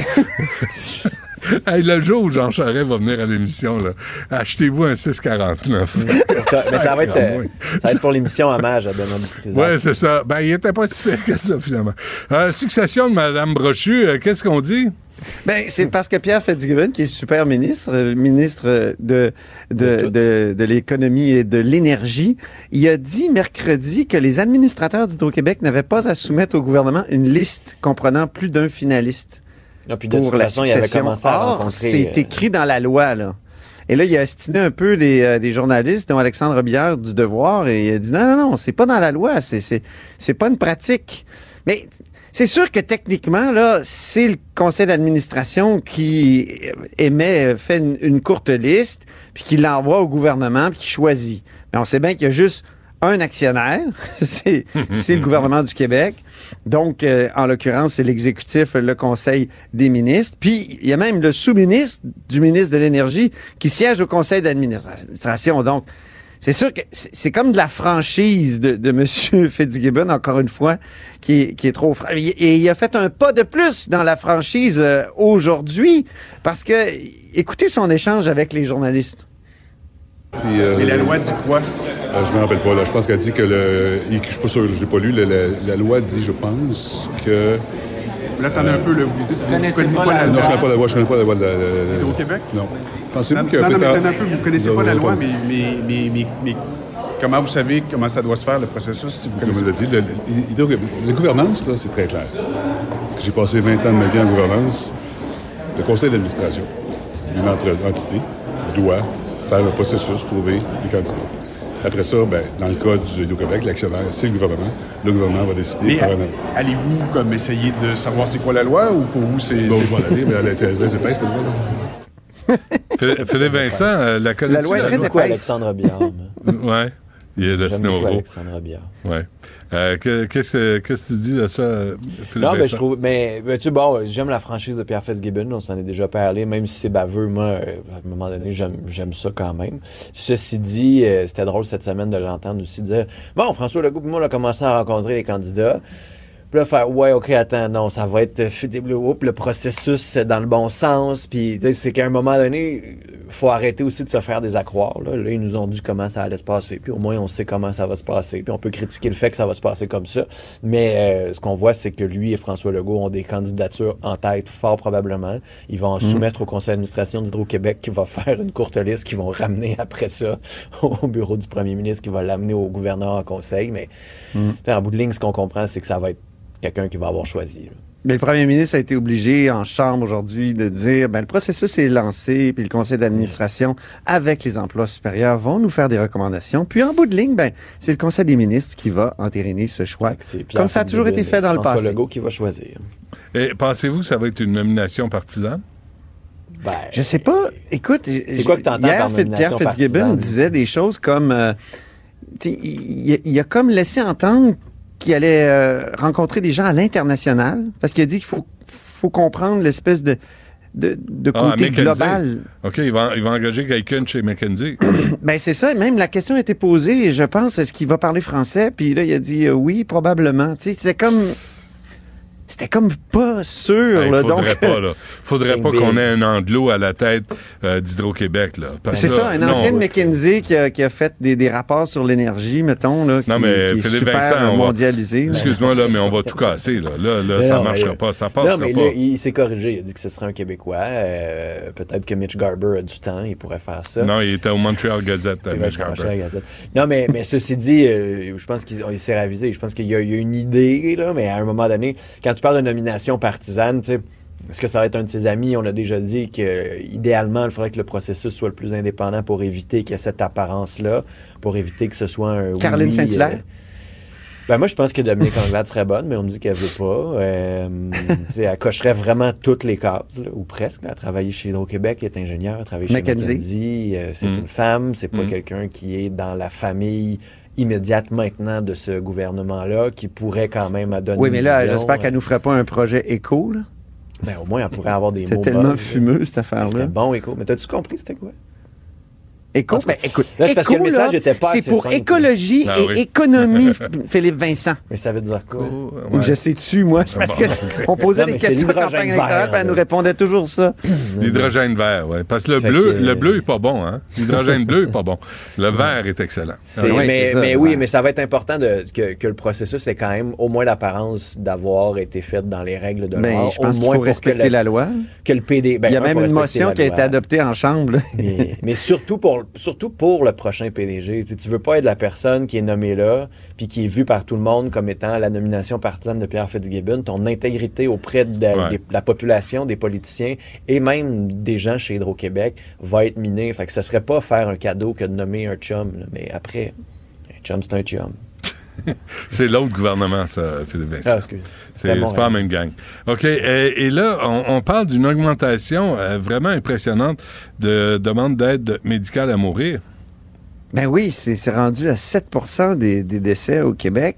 Euh, tu sais, euh, en 2019-2020, 1774. 21, 22, 3663. Puis là, cette année, ah, l'année est vraiment pas terminée dans 2023, de- 2022-2023. 5000 déjà, plus que 5000. Et on apprend ça le jour où le projet de loi euh, est déposé par Sonia Bélanger. Il y avait eu un projet de loi de Christian Dubé à l'autre session, mais il y a eu euh, le déclenchement de, la campagne électorale. Il est mort au feuilleton. Là, on le, on le ramène. Et puis, avec beaucoup plus de détails, c'est le projet de loi numéro 11. Euh, notamment, on va forcer les maisons de soins palliatifs à l'offrir, l'aide médicale à mourir. Et on va permettre aux infirmières praticiennes spécialisées de l'administrer. On se penche aussi sur les demandes anticipées, là, les troubles neurodégénératifs, genre euh, l'Alzheimer.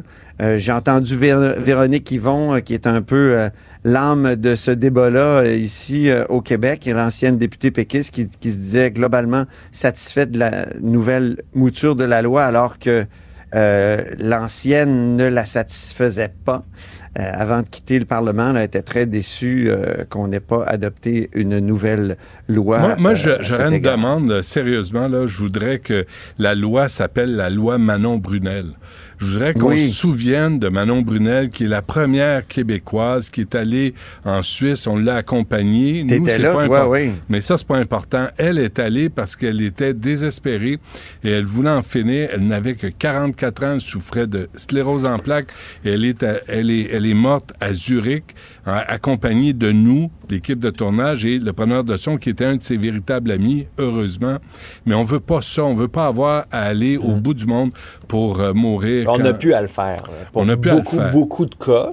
Mais il y a, y a tout l'aspect sur la maladie mentale qui va être un enjeu euh, controversé, là, parce que Oui. Québec refuse d'aller de l'avant avec ça, alors qu'Ottawa, à un moment donné, en 2024, va le permettre, va aller plus loin. On a encore une fois retardé ça parce qu'on n'arrive pas à trouver un consensus chez les élus, mais les juges de la Cour suprême ont dit que ça devait faire partie des gens qui avaient droit d'avoir accès à la- à l'aide médicale à mourir. Après ça, ça reste de définir la maladie mentale qui a quand même les mêmes critères qu'une maladie physique, là, notamment celui que c'est une souffrance intolérable et incurable. Je pense que ça, c'est un des éléments qu'on oublie dans le débat sur la maladie mentale. Ouais. Mais là-dessus, c'est hyper sensible, avec raison. Mais il faut pas juste comme leur balayer. Il faut avoir cette réelle discussion Pour l'instant, c'est exclu, hein? Québec Euh, l'exclut, le- mais ouais. Ottawa, à un moment donné, va le mettre. Fait qu'est-ce que Québec même va être à la des mineurs à Ottawa. Hein? Ben, mineurs capables, tu sais, ça faisait partie, ouais. euh, c'est ça, ça faisait Mm. partie de, de- de ces réflexions-là. Mais là, la- l'aide à mourir pour les maladies mentales s'en vient à Ottawa. Que Québec va être à la remorque? Ça, c'est troublant, par exemple. Ben, Parce que là, on, ma- on marche sur une glace mince. Là, les Oui. problèmes de santé mentale. Euh, Oui. on- Mais- tu sais, déjà, on a 1000 suicides par année au Québec. Euh, on sait, on sait même pas combien de tentatives de suicide au Québec. Est-ce que là, on va aider les gens qui veulent en finir parce qu'ils ont euh, des problèmes de santé mentale? je te dis incurable, là, incurable. Ben, incurable. cet mais ça veut dire. C'est mais important. traitable. La maladie mentale, c'est. c'est Est-ce que c'est tu pas en meurs aussi- inévitablement, tu sais? Ouais. Parce qu'une maladie dégénérative, là, Il t'en y en a meurs qui tu meurs éventuellement. pas. là. Ben oui, mais tu meurs éventuellement. Fait qu'il y en a, il y en a qui ont des maladies qui vont être physiques, des souffrances physiques, mais t'as pas le critère de mort qui s'en vient. Oublie pas, ça, ça avait été un gros débat, la mort raisonnablement prévisible. Mm. Puis ce critère-là n'est c'est la Cour hein, qui aimait pas ça. La Cour a Mm. dit, ben, c'est parce que c'est c'est que tu amènes une iniquité. Et pourquoi quelqu'un qui meurt bientôt a le droit d'utiliser le suicide assisté, mais quelqu'un qui souffre autant, mais qui ne va pas mourir bientôt, qui est un concept un peu flou, parce que techniquement, tu peux mourir bientôt puis tu le sais pas. Non, mais qui était Pourquoi cette irréversible. personne-là n'y aura hein? pas le droit? Euh, ouais, ben, dans la maladie mentale non, aussi. Non, non, elle La y avait droit. Non, non, elle y avait droit si elle pouvait prouver que sa maladie, la maladie était mentale irréversible. aussi. Non, mais ces critères-là sont aussi là pour la maladie mentale. C'est là où le débat, je trouve, il est Hmm. comme bizarre sur la maladie mentale. C'est comme si on oubliait les critères. C'est comme si là, on parle de maladie mentale, puis là, on les mettait toutes dans le même Parce bateau. que si tu souffres de maladie ça. mentale, ça devient plus un choix éclairé. Inévitablement, c'est là où c'est dangereux. Ouais, mais parce c'est que, là- mais c'est là parce où que tu souffres de maladie mentale, tu peux pas faire un choix éclairé si tu Ben, souffres c'est pas, de ce que maladie les médecins- c'est pas tout ce que les psychiatres disent. Là. Il y a des psychiatres qui disent que tu es capable de faire ce choix dans certains cas. Fait que c'est là où ça devient un débat Hey, C'est difficile. délicat en sacrament. ouais, il faut faire ça, là. attention. On Et- dit tout mais ce ça, qui est-. Je Ouais. lisais un, un spécialiste des, des politiques en matière de santé euh, qui écrivait sur Twitter tantôt que c'est une nouvelle majeure, le chiffre de plus de 5000 décès par aide médicale à mourir, parce que cette année, ce serait plus que les, toutes les causes externes, accidents, suicides et homicides, qui sont à 4756 en Ah oui, hein. 2019. Hmm. Alors, euh, c'est vois- impressionnant quand même ce qui se passe. Et quand on pense euh, qu'on est passé en 1992 à l'arrêt Rodriguez, là, tu te souviens, Rou- Hmm. euh, sous Rodriguez qui, qui le demandait, il y a, il y a une cause vraiment copier-coller en 2015, Carter, Hmm. où là, à cause de, de- de, finalement de la loi québécoise, euh, l'esprit de la Cour suprême change complètement. Donc, tu sais, quand on nous dit les droits et libertés, là, Hmm. ben, c'est la Cour qui donne un sens à la notion de droit. Tu sais, comme ici, Mais c'est le droit à la vie. en 92. Là, tu sais, Le droit à la 5-2, vie, ben, c'était- C'était 5-4, excuse. Là, Mm. Avec la juge en chef, McLaughlin, qui était dans les pour. Mais... Mais ça fait rien. C'est tout un changement C'est quand tout un même. débat de société aussi. Mais moi, la là. le droit à la vie, ça empêche le- l'aide médicale à mourir en 92.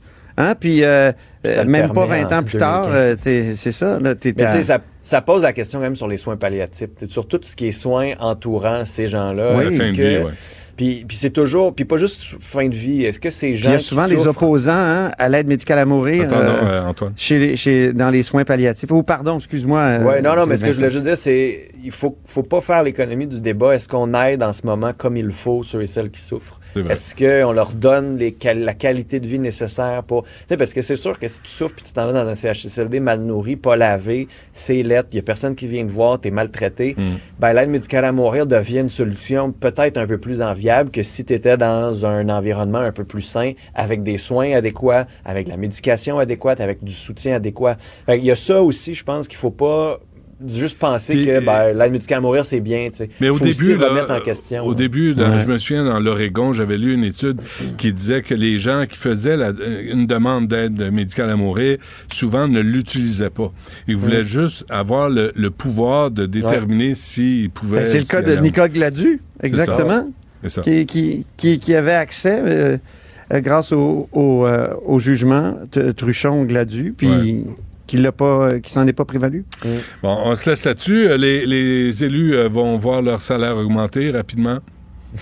Ah, il y a un petit comité qui est créé, là. C'est Lise Thériault, euh, l'ancienne ministre libérale, et Martin Ouellette, l'ancien député du Parti québécois. OK. Puis, mais Québec solidaire s'est retiré du processus. Ça risque de compliquer les choses, là. Mais leur salaire euh, s'établit actuellement à 101 561 ici à Québec. C'est beaucoup moins qu'à Ottawa. Puis, euh, Plus fonds de pension, assurance. Oui, c'est ça. Il y a ça oui, c'est sûr. Puis le fonds de pension, j'ai vérifié, Benoît, t'as- tu posais la question l'autre fois, c'est Mhm. encore 21 la cotisation des 21 députés. On voulait faire passer de ça en 2015 de 21 à 41 dans un rapport de l'ex-juge Lheureux Dubé. Ah, ça n'a pas été fait. C'est quand même hallucinant. Hey, j'en reviens pas. Moi, si j'étais euh, aujourd'hui un délégué syndical en négociation avec le gouvernement, je serais très content de savoir qu'il y a un comité qui se penche sur le hausse des salaires des élus et j'attendrai le rapport Ouais, avant exactement. de signer En même cette temps, il, collective. mé- il mérite. Moi, je trouve qu'il mérite de gagner plus. c'est juste que quand tu il- il négocies avec des infirmières qui méritent une grosse augmentation aussi, C'est qui ça. commence à 20 Mais- quelques piastres de l'heure. Ben, exactement, et pas tous. Parce que. Quand tu penses qu'Horacio Arruda fait 300 000 par année, à, à- à- à regarder des tablettes puis des études. euh, Mais la, on aime les la question se pose. Bon, euh, on continuera cette conversation demain, les amis. Merci. Salut les démagogues! Acheter une voiture usagée, ça peut être stressant, mais prenez une grande respiration. Et imaginez-vous avec un rapport d'historique de véhicule Carfax Canada qui peut vous signaler les accidents antérieurs, les rappels et plus encore. Carfax Canada. Achetez l'esprit tranquille. La Banque Q est reconnue pour faire valoir vos avoirs sans vous les prendre. Mais quand vous pensez à votre premier compte bancaire, tu sais, dans le temps à l'école, vous faisiez vos dépôts avec vos scènes dans la petite enveloppe. Hmm, C'était bien beau. Mais avec le temps, à ce compte-là vous a coûté des milliers de dollars en frais, puis vous ne faites pas une scène d'intérêt. Avec la Banque Q, vous obtenez des intérêts élevés et aucun frais sur vos services bancaires courants. Autrement dit, ça fait pas mal plus de scènes dans votre enveloppe, ça. Banque Q. Faites valoir vos avoirs. Visitez banqueq.ca pour en savoir plus.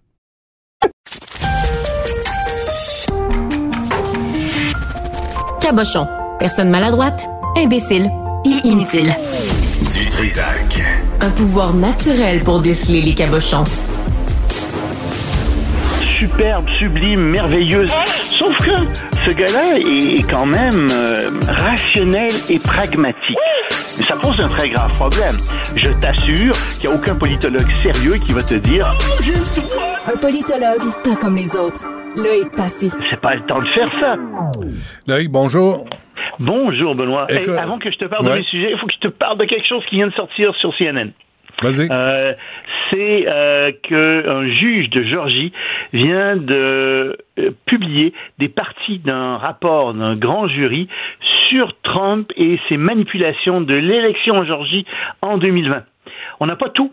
Mais la question était de savoir est-ce que Trump a eu raison, est-ce qu'il a oui ou non tenté de manipuler le résultat des élections?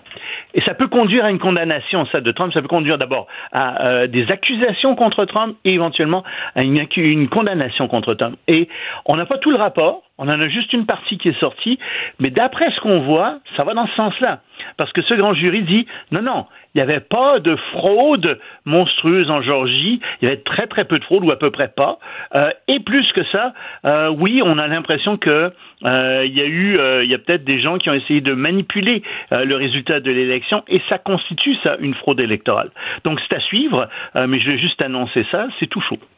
Très bien. Euh, évidemment, on peut pas, quand tu fais de la politique étrangère, Loïc, tu peux pas passer à côté de l'Ukraine et la Russie à chaque jour. Hein. C'est dur. C'est Hmm. dur parce que il y a des choses qui sortent là-dessus tous les jours. Hier, par exemple, on a appris que la Grande-Bretagne allait construire des usines d'armement en Ukraine. Euh, puis, euh, tiens, hein, tout à l'heure, il y a le gouvernement de Slovaquie qui vient de déclarer que le régime de Poutine était un régime terroriste. Euh, et ça, c'est ça a des implications internationales. Tu sais, ce dont on parlait quand on disait va falloir refuser les, euh, les diplomates russes, on peut plus leur parler. Ben, si tu es un État terroriste, euh, t'as pas de diplomate. Et un État terroriste, c'est un État qui terrorise sa population, qui terrorise les gens. C'est très grave euh, d'être un État terroriste. Évidemment, la Slovaquie, c'est tout petit, mais tu vois, ça peut faire boule de neige, tout ça. Mais ce qui arrive aussi en ce moment, c'est qu'il y a Xi Jinping, on en a parlé, qui reçoit le président de euh, l'Iran en ce moment. Et euh, ils ont fait des déclarations conjointes. Euh, Xi Jinping, on dit, et, et lui on dit, oui, on est pour la paix en Russie. Oui, mais quelle paix? Et surtout, ce qui s'est passé, c'est que la Chine a dit on aimerait aussi que les sanctions contre l'Iran soient levées et qu'on revienne aux sanctions de 2015. Oui, mais sauf que tout le monde est après l'Iran en ce moment parce que l'Iran fournit des, euh, des drones à la Russie, que de toute façon, l'Iran a des stocks très importants d'uranium enrichi, au moins à 70%, probablement euh, maintenant à 90%, assez pour faire des bombes atomiques.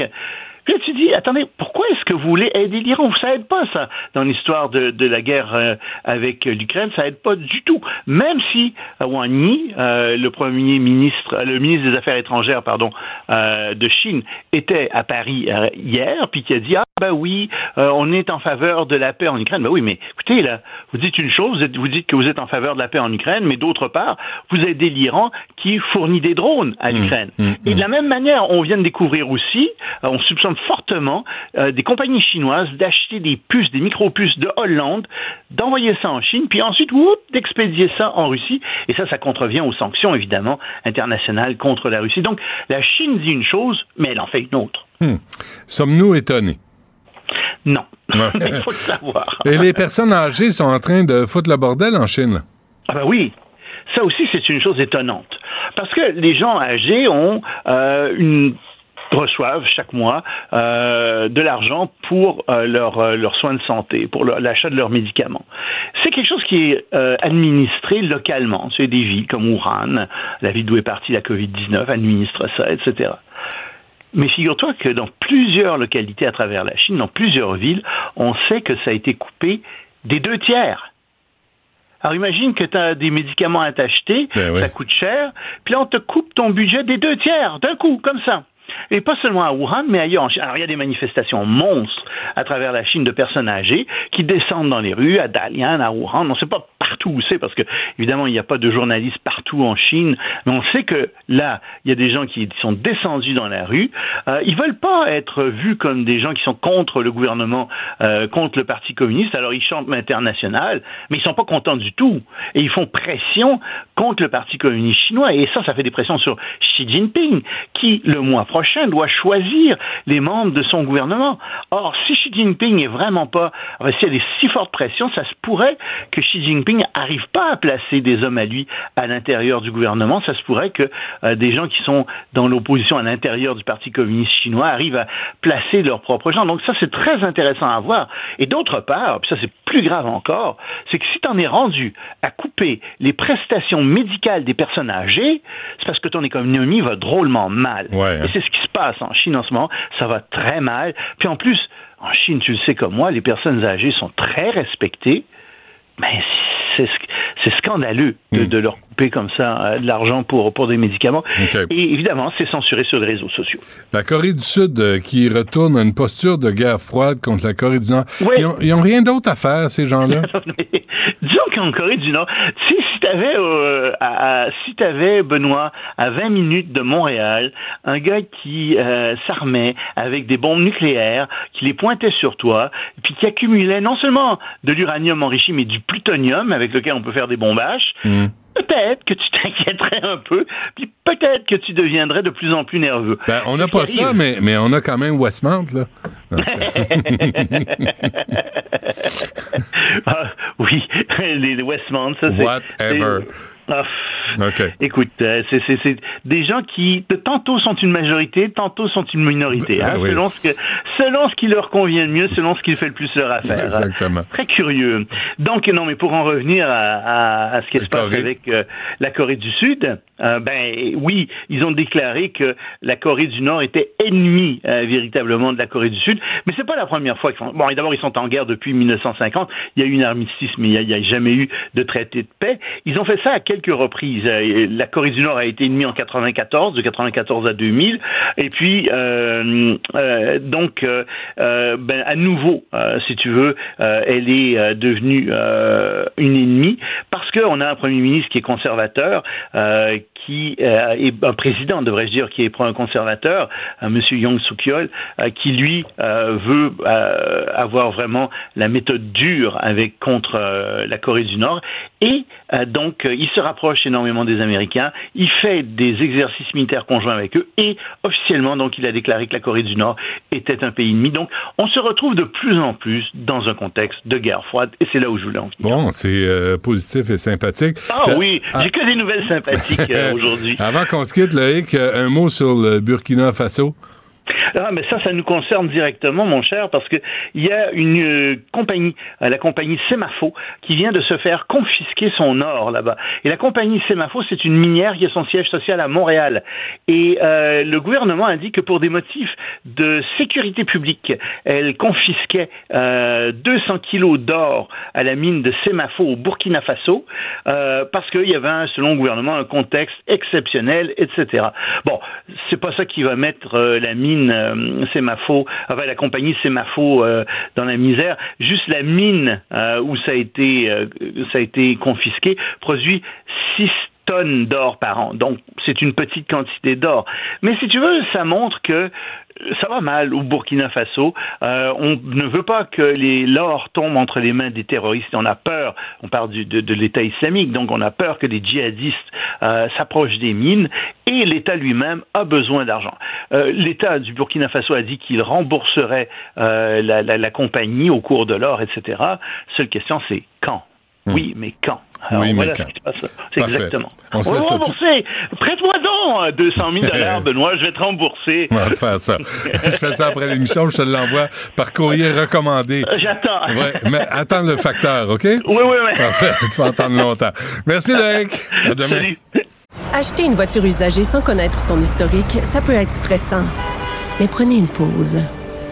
Et procurez-vous un rapport d'historique de véhicule Carfax Canada pour vous éviter du stress inutile. Carfax Canada. Achetez l'esprit tranquille. La Banque Q est reconnue pour faire valoir vos avoirs sans vous les prendre. Mais quand vous pensez à votre premier compte bancaire, tu dans le temps à l'école, vous faisiez vos dépôts avec vos scènes dans la petite enveloppe. Hmm, C'était bien beau. Mais avec le temps, ce vieux compte-là vous a coûté des milliers de dollars en frais, puis vous ne faites pas une scène d'intérêt. Avec la Banque Q, vous obtenez des intérêts élevés et aucun frais sur vos services bancaires courants. Autrement dit, ça fait pas mal plus de scènes dans votre enveloppe, ça. Banque Q. Faites valoir vos avoirs. Visitez banqueq.ca pour en savoir plus. Il s'enflamme, il s'insurge, il parle avec émotion. Benoît Dutrisac, aussi divertissant qu'édifiant. La rencontre du rocher du Trisac. Dans ce cas-ci, est-ce que c'est criminel? Pantoute. Une dualité qui rassemble les idées. Mais non, tu peux pas dire ça. On rembobine cette affaire-là. Non, non, non, non. Prends soin de toi, là. Oui, Hein, tu me protèges. sais. Je le sais. Compte toi-même. La rencontre du rocher du Trisac. Écoute, Benoît, quand Ouais. je parle. Je suis trop longtemps assis. Je suis trop, je suis trop longtemps assis. Euh, Sophie, bonjour. On va finir par faire des hémorroïdes. Euh, tu vois, j'explique dans la série, là, de Ouais. C'est juste moi, là, euh, j'explique que les écrans sur la toilette provoquent une épidémie d'hémorroïdes. C'est pas les écrans, c'est le fait d'être assis Non, en non, tenant non, un Tu écran. me corrigeras pas. Les écrans. Parce que les écrans nous amènent à être assis sur le Ah. bol plus longtemps. OK. Pas, pas, pas parce que tu te le mets dans le trou de balle, pas parce que tu te le mets dans le péteux, parce que tu es assis là, puis là, tu Hmm. scrolles, tu scrolles, tu scrolles. Avant le journal, on passait à travers, puis on se levait, puis c'était fini. Ouais. Là, on se lavait les mains. Oui, À un surtout. moment donné. Surtout. Lavez-vous les mains après avoir fait un gros caca, s'il vous plaît. Oui, c'est comme la base quand même. Il y a une étude qui dit, qui, qui vient de sortir là, dans le magazine Ouais, How It ouais, Works, ouais, fermez le couvercle aussi. Ben parce y a absolument, des ça fait longtemps, ça fait longtemps qu'on dit ça. répéter. Faut répéter, Parce que Sophie. tu sais quoi, euh, mettons que tu euh, euh, tires sur la chaîne et que tu n'as pas fermé le couvercle. Oui, tu, non, c'est parce que je- moi je dis la chaîne. Non, Sais-tu c'est pourquoi? la chasse d'eau. Oui, mais sais-tu pourquoi je dis tirer sur la chaîne? Parce que je suis Pourquoi? née en France, je suis arrivée au Québec, j'avais 12 ans, maudite affaire. Puis on t'a Et en inculqué France, la- non, mais en France, la 99 des toilettes, à l'époque, évidemment, maintenant, ils sont rentrés au 21e siècle, ça leur a C'est pris des- du temps, des mais ils sont toilettes rendus. Non, c'est, oui, c'est que tu tirais, Ça chiait c'était sur les vraiment une jarrets. chaîne. Je suis sûre que je demande à Charlie, toi aussi, Ouais, tu dis chaîne en tirer haut. la chaîne? Ouais, Bon, ouais. tirer la chaîne. Non, hein? Charlie, regarde, non. Non? Charlie, il dit pas non. tirer il est la pas chaîne. dans ton camp. Bon. Charlie est dans mon camp. Bon, oui, ben, il y a quelqu'un dans notre équipe, Jessica, parce sa blonde. Parce que tu flushais par la... Ouais.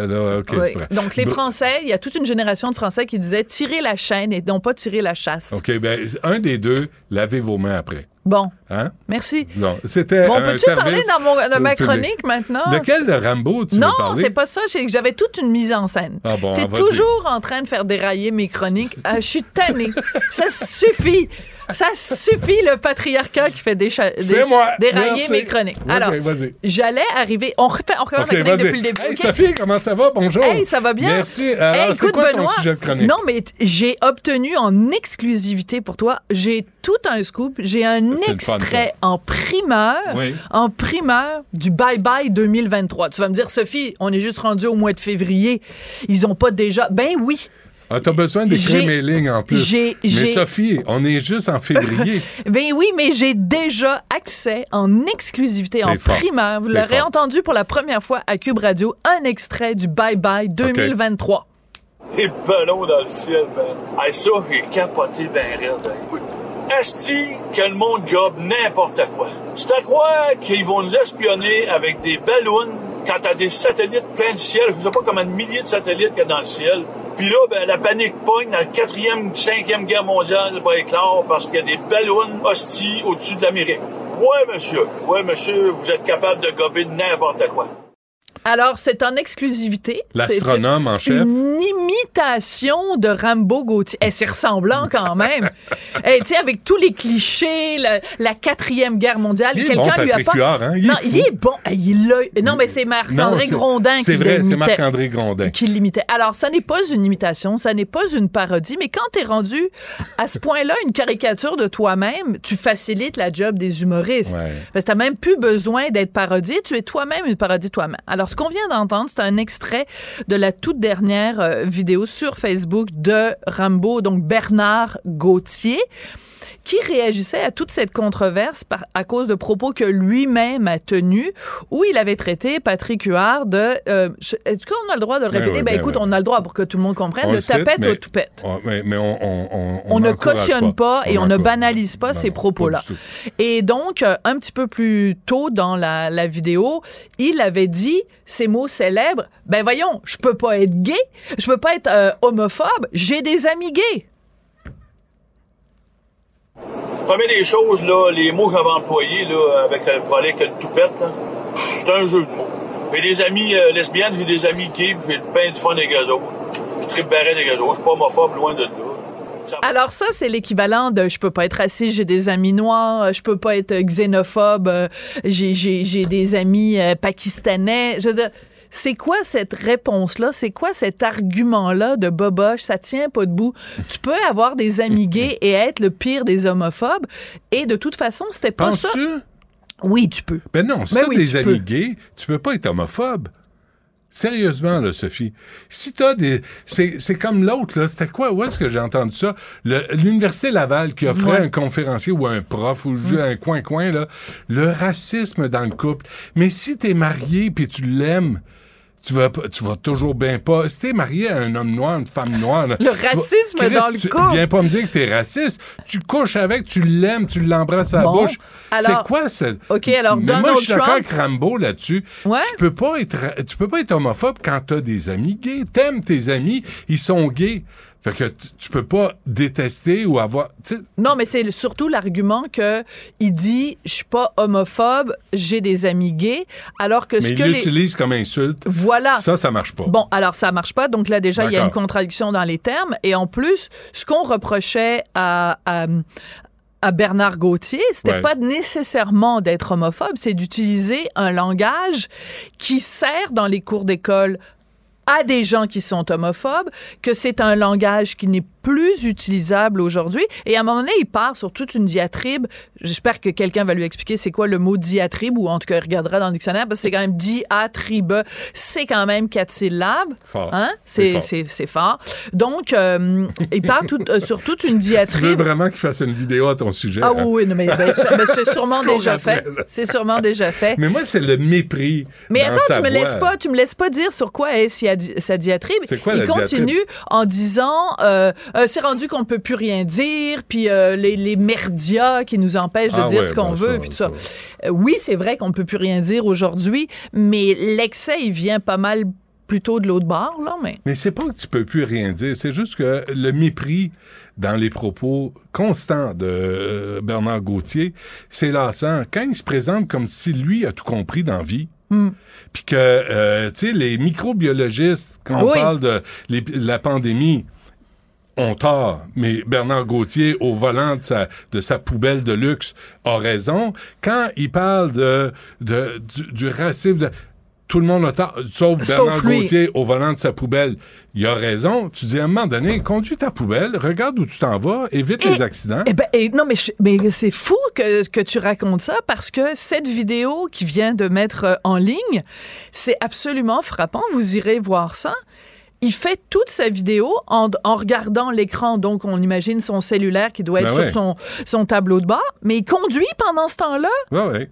Mais- Mais, il- mais- mais il est ben plein de talent. Il est plein de talent. Mais non, mais je veux dire, C'est euh, ju- juste, tu sais, les donneurs de leçons, là, on, en tra- on en a dans les médias, on en a au gouvernement, on a, on a eu un premier ministre qui était excellent, Couillard, c'était le donneur de leçons en Mm. chef, on l'a crissé dehors après quatre ans parce qu'il nous tapait ses nerfs. Là, tu as un gars de la Construct qui est un donneur de leçons. Puis moi, je t'avais dit la dernière fois, il y a quelque chose de vrai dans ce qu'il disait quand- en, en termes de du rapport entre les oui, mais même une horloge arrêtée à raison deux fois par jour. là. mais quand même.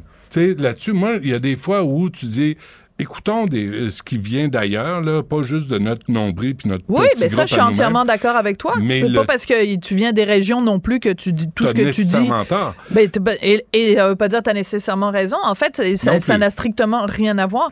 C'est juste que quand t'as un gars qui est là, oh, gna, la quatrième guerre mondiale, c'est parce que euh, sais-tu qu'on est juste rendu à la deuxième? Pour l'instant, il y en a pas encore de troisième. Fait que parle-moi pas de la quatrième. Je sais pas où il a appris à compter. Là, mais la dernière fois que j'ai vérifié, euh, en tout cas, tu en a eu juste deux, Il y en hein? a eu juste deux jusqu'ici. euh, mais, mais attention, peut-être Bernard sait qu'il y a eu une troisième guerre mondiale et nous l'ignorons. Et c'est possible aussi. Mais je pense qu'il faut faire attention. C'est vrai? Moi, quelqu'un qui commence ou qui finit ses diatribes en parlant des merdias, Ouais. euh, je veux dire, d'abord, c'est un toujours, amalgame. ouais. Euh, ça veut dire que tous les médias euh, sont à mettre dans le même euh, panier. On est tous pleins de marde. Ouais, on est tous pleins de marde. Ça voilà. s'arrête là. Ça va être la Merci, conclusion. Sophie. Conclusion de la, de la chronique. On t'écoute à 2h30. Mais il faut tirer la Benoît Dutrisac. Sacramouille que c'est bon. Du Trisac. Savoir et comprendre l'actualité. Alexandre Morin-Villouellette. Alex, bonjour. Bonjour, Benoît. Bon, ça vient de tomber, élargissement de l'aide médicale à mourir. Oui, projet de loi qui va l'élargir pour forcer, entre autres, les maisons de soins palliatifs à offrir ce service-là. Donc, c'était pas offert partout, mais surtout, on veut permettre aux infirmières praticiennes spécialisées d'administrer ce soin de fin de vie-là. C'est la ministre Sonia Bélanger, nouvelle ministre des Aînés, qui a déposé ce texte-là aujourd'hui. Et ça va pouvoir être étendu, entre autres, aux gens qui souffrent d'Alzheimer, qui souffrent de maladies qui vont les rendre inaptes à consentir à un certain point dans le déroulement de la dite maladie. Et donc, tu peux consentir aux soins d'avance en disant si un jour, ben, je reconnais plus ma mère, mon père, ben, c'est là que je veux l'aide médicale à mourir, même si à ce moment-là, je suis plus apte à consentir. Et donc, on va pouvoir retirer également le critère de fin de vie des conditions pour administrer l'aide médicale à mourir. Donc, c'est ce qui est, euh, Hmm. c'est ce qui est élargi aujourd'hui. Il faut encore évidemment que ce soit analysé, voté à la Chambre, pas à la Chambre des communes, mais à l'Assemblée nationale. Bon, une figure importante du gouvernement russe se serait suicidée? Il y en a beaucoup hein, de ça. On Ah, en voit quelques-uns, quelques-unes. Ben là, c'est euh, une chute d'un immeuble de 16 Arrête. étages pour euh, Marina Yankina, 58 ans, qui était là au ministère euh, de la Défense russe. Un- elle avait le rôle là, de tout le financement de l'invasion russe en Ukraine, là, au département des finances. Et elle serait tombée là, de près de 50 mètres. Donc, on a retrouvé ces choses au 16e étage. Et ça démontre pour l'instant qu'elle se serait suicidée. On dit qu'elle aurait appelé son mari avant pour lui dire qu'elle comptait s'enlever la vie. Mais c'est parce qu'il y a une vague de suicides mystérieux en Russie. Plutôt cette semaine, déjà, il y en a eu un autre. C'est le deuxième suicide cette semaine. Vladimir Makarov, qui avant été au ministère de l'Intérieur, qui se serait suicidé dans une banlieue de Moscou. Il a été renvoyé en janvier dernier par le président russe Vladimir Poutine de ses fonctions. Et là, on dit qu'après une longue dépression, il se serait suicidé. pas au courant. Voilà, ben, Ah c'est ouais. le, le deuxième euh, suicide spécial parmi les hauts gradés russes Check euh, cette bien. semaine. Vladimir va faire un point de presse, puis il va tenir une plure de banane. Puis il va dire voici le coupable. Oh, des glissé- escaliers. Exactement. Une enclume qui est tombée. Acmir écrit dessus. C'est hey, c'est grave, hein? Tous ceux qui s'opposent à. On peut pas, on peut pas confirmer que c'est il y a complot derrière tout ça, mais c'est que l'accumulation de plus en plus les informations à la base filtrent très peu en dehors de la sont Russie. de légers indices. Disons qu'on y a de drôles de coïncidences là et vagues épouvantables de suicides en Russie. Bon, bonne nouvelle, au moins en Turquie, là, on va les prendre. Ouais, ça fait 11 jours. On se rappellera que le séisme a frappé, mais on retrouve encore par-ci par-là quelques survivants malgré le froid, hein, la, la faim la- Mm. dans, dans tous ces coins-là, parce qu'il fait en bas de 0 degré Celsius pour des gens qui souvent ont été là euh, coincés sous les décombres, qui n'ont pas eu le temps de se mettre un manteau sur le dos, on s'entend. Et là, c'est Aleya Holmez, une adolescente de 17 ans, qui a été découverte par les secouristes qui sont allés la chercher. Ça faisait 248 heures qu'elle était coincée sous les décombres, toute seule. Et au moment de son sauvetage, elle était encore consciente, mais était même pas capable de parler. Il a fallu qu'elle communique avec des, des clignements d'œil avec les secouristes pour qu'ils soient capables de parler avec elle et d'être capable de la sortir. Et son nom, là, Aleya Holmez, ça veut dire en turc celle qui ne meurt pas. En plus, vrai. alors drôle de coïncidence 11 jours. dans ce cas-ci. Hey, 11 jours tout seul, moi qui est claustrophobe un peu dans la vie, là, me Bienvenue dans retrouver tout seul en dessous d'une d'une structure, tu peux pas bouger, tu es écrasé 11 jours de temps. On salue le courage Ouais, des gens qui sont ouais. coincés et des secouristes. On dit que c'est des équipes de mineurs, entre autres, qui viennent de toutes sortes de mines au travers du pays, qui s'organisent pour être capables de creuser dans les décombres.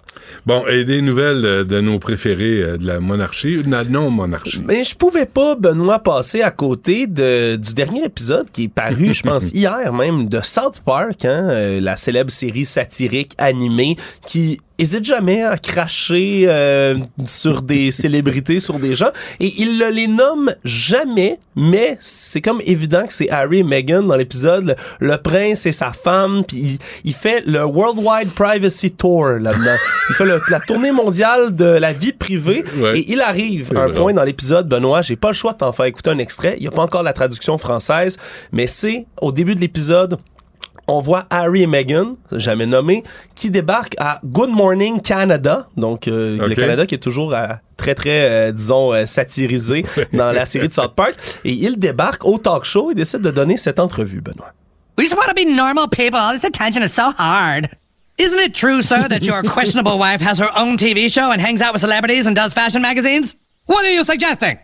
Well, I just think some people might say that your Instagram loving bitch wife actually doesn't want her privacy. How dare you, sir? My Instagram loving bitch wife has always wanted her privacy. And you know what else? To hell with Canada. We are leaving. We'll go find some quiet place where we can be normal people. Come on, wife.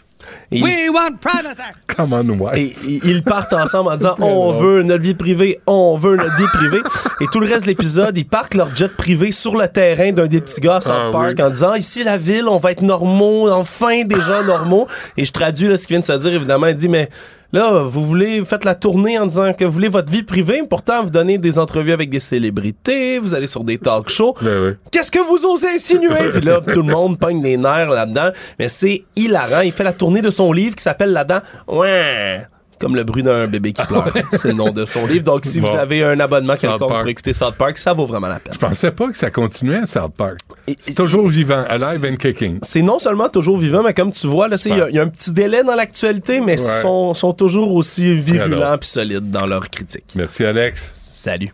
Acheter une voiture usagée, ça peut être stressant, mais prenez une grande respiration. Et imaginez-vous avec un rapport d'historique de véhicule Carfax Canada qui peut vous signaler les accidents antérieurs, les rappels et plus encore. Carfax Canada. Achetez l'esprit tranquille. La Banque Q est reconnue pour faire valoir vos avoirs sans vous les prendre. Mais quand vous pensez à votre premier compte bancaire, tu sais, dans le temps à l'école, vous faisiez vos dépôts avec vos scènes dans la petite enveloppe. Hmm, C'était bien beau. Mais avec le temps, ce vieux compte-là vous a coûté des milliers de dollars en frais, puis vous ne faites pas une scène d'intérêt. Avec la Banque Q, vous obtenez des intérêts élevés et aucun frais sur vos services bancaires courants. Autrement dit, ça fait pas mal plus de scènes dans votre enveloppe, ça. Banque Q. Faites valoir vos avoirs. Visitez banqueq.ca pour en savoir plus. Du Trisac. Il déconstruit la nouvelle pour que vous puissiez la construire à votre manière. Maître Audrey Roy-Cloutier, porte-parole du directeur des poursuites criminelles et pénales, elle est avec nous. Maître Roy-Cloutier, bonjour. Bonjour, M. Trisac. Merci d'être avec nous. Écoutez, euh, on va pas euh, régler le sort du monde. là. On va juste euh, essayer de comprendre quelques quelques affaires en matière juridique. Euh, puis d'abord, d'abord, le rôle que vous avez, le porte-parole du DPCP, c'est un rôle récent. Là. Vous avez décidé d'avoir quelqu'un pour parler euh, en, en votre nom, au nom de l'institution. En fait, euh, le DPCP s'est doté d'une direction des communications là, il y a déjà quelques années. Euh, moi, comme tel, ça fait deux ans et demi là, que j'agis comme porte-parole euh, pour euh, le DPCP. Évidemment, on a euh, voulu euh, faire un certain certain virage là, dans nos communications, dans le positionnement public euh, de notre institution, parce qu'on voulait informer le public, euh, démystifier un peu notre rôle, le système judiciaire. Donc, euh, on est, euh, je crois, un, acteur important là, du système. Alors, euh, ça fait partie là, du rôle qu'on veut jouer dans notre dans notre société. Parenthèse, Maître Roy-Cloutier, bravo de le faire parce que souvent dans les médias, on consulte des criminalistes pour nous donner leur version de la justice. Moi, je pense que c'est important que vous le fassiez, vous, le DPCP, euh, donner une autre version de la justice. Je pense que c'est important, alors bravo de le faire. Quelles sont les explications, les justifications que vous devez apporter régulièrement? Mais en fait, notre rôle euh, parfois peut être un peu méconnu hein, en tant que, que procureur. Donc, euh, de quelle façon, par exemple, on analyse un dossier, euh, de quelle façon est-ce qu'on prend notre décision d'intenter ou non une poursuite, euh, le rôle que l'on joue auprès des personnes victimes. Donc, il y a plusieurs thèmes comme ça là, qui sont, euh, je dirais, récurrents là, sur lesquels on va communiquer régulièrement. Euh, donc, et on le fait de différentes façons, des tribunes comme celle que vous m'offrez aujourd'hui pour parler euh, aux, aux citoyens, aux gens, euh, mais aussi sur nos plateformes, sur les réseaux sociaux. On est très actifs là, sur toutes les plateformes pour aller rejoindre le plus de personnes possible euh, qui sont intéressées finalement à obtenir de l'information quant à notre rôle et au système judiciaire. Ouais, il y a, y a des euh, y a des reproches qui vous sont faits régulièrement. Hein. Disons que euh, le reproche euh, qu'on a perdu euh, confiance, là, les ententes, perdu confiance en la justice, les ententes là, entre les procureurs de la couronne et la défense. Il y a des gens qui grincent des dents quand on, a- on entend ça, euh, qu'on accorde trop d'importance aux conséquences sur la carrière quand vient le temps de donner des sentences à des gens qui ont commis des crimes. Comment vous réagissez quand vous voyez euh, ces, euh, ces reproches-là? Moi, je vois une belle opportunité pour informer les gens. c'est Ouais. comme ça que je le perçois. Et euh, il y, y a plusieurs choses dans votre euh, dans, dans votre question. Euh, si on prend par exemple la négociation là, des, des plaidoyers de culpabilité ou négociation au niveau de la peine, ces fameuses ententes qui peuvent survenir avec euh, nos collègues de la défense, peut avoir effectivement parfois une connotation un peu négative à tout ça dans la perception, dans le regard public. J'ai le goût de vous amener un autre point de vue euh, que parfois, euh, et, cette négociation-là, elle fait partie du quotidien des avocats, hein, tant euh, bon, au Mhm. niveau des, des avocats de défense que euh, des poursuivants, mais je pense pas que ça doit être vu d'une façon négative. Concrètement, dans les dossiers, euh, ces règlements-là viennent souvent répondre aux attentes des personnes qui sont impliquées. Euh, par exemple, parce qu'ils vont connaître le dénouement judiciaire plus rapidement. Donc, euh, bon, ils sont impliqués dans le processus. On ne sait pas trop à quel moment est-ce qu'il va y avoir un procès, est-ce que je vais devoir témoigner. Ça peut être anxiogène euh, que d'anticiper ce témoignage-là et tout ça, le processus judiciaire. On est là évidemment pour les accompagner, puis on travaille en collaboration avec les policiers, les intervenants des CAVAC, des organismes communautaires pour essayer d'amoindrir là, ces impacts-là chez les personnes victimes et les témoins qui sont impliqués. Mais de connaître le dénouement, de savoir que la personne va reconnaître les torts euh, qui ont été causés, de reconnaître les faits de la cause, ça peut quand même générer quelque chose de très positif pour les personnes victimes. Mais, mais Euh, c'est souvent peut- des compromis. Ben, par force d'admettre qu'une négociation, c'est deux, deux personnes qui font des compromis pour arriver à une entente. Mais si ce compromis-là, on ne le considère pas raisonnable ou s'il n'est pas à la satisfaction des gens qui sont impliqués, il n'y a rien qui nous oblige de conclure cette entente-là. Alors, on pourra poursuivre le processus judiciaire, puis on pourra euh, aller faire nos représentations devant euh, devant le juge. Alors, c'est vraiment de trouver un équilibre entre bon ce qui peut être discuté, ce qui peut être négocié, les attentes légitimes des personnes victimes, par exemple. Puis nous, comme procureur, on est toujours guidés par l'intérêt public. Alors, c'est vraiment ça qui commande, qui guide chacune de nos décisions. Mm. Alors, c'est avec ça en tête qu'on négocie et qu'on conclut parfois une entente quant à des plaidoyers de culpabilité, par exemple, pour euh, conclure un dossier. Parfois, ça peut être bon, ben mon client va plaider coupable à certains chefs, on s'entend là-dessus, mais on plaide la peine chacun de notre côté. Parfois, ça peut aussi inclure une recommandation commune, ce qu'on appelle des suggestions communes quant à la peine, qui sont présentées par les deux avocats au juge. Alors, il y a plein de formes de négociation, je vous dirais, mais je pense que euh, faut peut-être là, le voir également d'un d'un autre point de vue, qu'il peut y avoir une finalité puis quelque chose de positif là, Mhm. dans, cette négociation-là. Ah, on n'ira pas, on s'est entendu, on n'ira pas dans des cas précis, euh, Maître Roy Cloutier, mais moi, j'ai j'ai sorti des exemples là, où il y a des gens, des victimes, d'abord, qui vous reprochent souvent d'avoir perdu le contrôle de leur sort, d'avoir que vous preniez la parole au nom des victimes et elles se sentent démunies, euh, souvent mal informées du déroulement du procès. Ça, je l'ai entendu souvent. Et aussi, il y a des victimes, puis j'ai des exemples devant moi, puis je les utiliserai pas, mais qui sont très déçus des espèces d'ententes, justement, qui ont été faites après avoir été victimisées, après avoir subi euh, des victimes d'abus sexuels qui ont duré euh, une période de deux ans. La petite fille avec huit ans. Et là, on, fait une entente euh, à purger dans la collectivité. Il y a des gens qui sont pas contents de votre travail. Mais en fait, on, on les entend, ces, ces, ces critiques-là ces commentaires-là, euh, évidemment. Euh, mais je vous dirais que concrètement, c'est vraiment no- notre intention, là, ça, ça peut avoir l'air de, de belles paroles, mais je vous le dis, là, les procureurs qui sont impliqués dans, dans, dans tous les dossiers sont dévoués, sont dédiés, puis euh, ça se manifeste de différentes façons dans les dossiers. Alors, on a par exemple nos directives. hein. Il y a plusieurs directives qui sont euh, qui sont publiques d'ailleurs et qu'on se doit comme procureur d'appliquer quotidiennement dans nos dossiers. Dans ces directives-là, il y a beaucoup de choses qui euh, qui viennent placer au cœur de ces procédures-là les personnes victimes. Par exemple, quand il y a un dossier qui nous est soumis pour euh, violence sexuelle, alors avant même qu'on prenne notre décision, est-ce qu'on va intenter ou non de poursuite, il va y avoir une rencontre qu'on appelle pré-autorisation avec la personne victime. Donc, c'est le premier contact rapidement avec, euh, avec la personne pour établir un premier lien de confiance. C'est comme ça qu'on le crée euh, dès le départ, avant même de prendre une décision. Alors, pour connaître, euh, pour répondre aux questions aussi, hein, ça peut être là, ben, bien impressionnant, puis ça peut être un peu à la limite épeurant là, de s'impliquer dans le processus. Alors, on est là pour répondre à ces questions légitimes-là et euh, de, de voir quelles sont les attentes de la personne. Alors, lorsqu'une poursuite est intentée, mais ce sera dans plusieurs types de dossiers, ce sera le même procureur qui va être là du début à la fin pour éviter, par exemple, que la personne victime va devoir relater euh, les- le crime qu'elle a- vécu à plusieurs personnes à différents moments. Donc, Mm. on souci-là. Alors, il y a plusieurs, plusieurs mesures comme celle-là. Je pourrais vous en parler vraiment longtemps euh, de mesures qui sont vraiment très, très concrètes et qui viennent, je crois, euh, par faire l'accompagnement qu'on veut offrir euh, aux, aux, personnes victimes. Mais évidemment qu'il pourra y arriver certaines situations où le dénouement judiciaire ne sera pas celui qui sera souhaité et on l'entend et on, on, respecte ce, cette perception-là et ce, ce, ces sentiments-là là, de, Mais de les, OK, j'ai parlé en début de semaine à une mère. Euh, là, on va se rapprocher d'un cas. Là, je vais faire attention, maître Roy-Cloutier, mais, mais j'ai parlé à une mère là, qui a perdu son fils de 15 ans, qui était en scooter. Le type qui l'a frappé était sur son cellulaire. Euh, il y a eu 15, 15 constats d'infraction pour excès de vitesse. Il a eu, il a été trouvé coupable de violence conjugale et on sait qu'il était sur le téléphone. Il l'a dit aux policiers et vous avez décidé de pas, de pas porter d'accusation. Et la mère, dans ce cas-là, est, est, à côté de, tu sais, elle, elle en revient pas, là. Elle est, elle est sans connaissance de votre décision, votre décision au DPCP. Mm-hmm.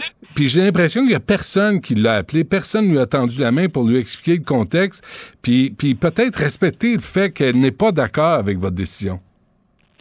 En fait, évidemment là que euh, je peux pas commenter spécifiquement ce, ce dossier-là, mais selon les informations que, que, je détiens, il y a une rencontre qui aurait euh, qui aurait eu lieu avec euh, avec les, les proches euh, entre la procureure qui a pris la décision et euh, et les proches, mais évidemment que je veux pas critiquer d'aucune façon là que ce soit mal interprété là Mhm. comme comme propos là et, et je respecte et, évidemment que la, la les sentiments de, de, de cette mère-là endeuillée, là, bon, évidemment.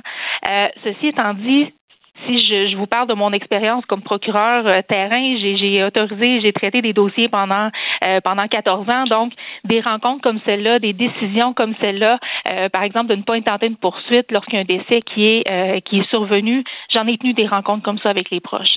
Mais, mais quels sont les recours pas... pour la mère dans ce cas-là qui n'est pas d'accord? Puis, puis je vais vous dire, moi, je suis à l'extérieur, les gens qui ont lu l'article, tout le monde est, a eu la même réaction. Voyons donc, qu'est-ce que vous Mais c'est quoi le recours de la mère dans ce, dans ce cas-là?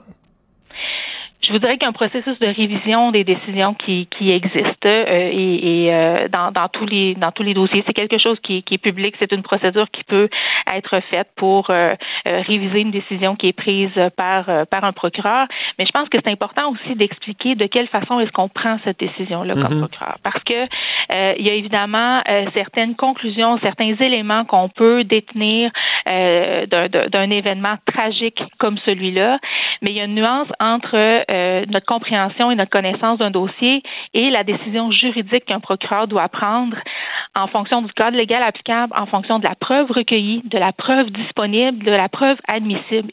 Alors nous, quand on étudie un dossier de cette nature-là ou de tout autre, c'est toujours le même processus là, qui est derrière ça.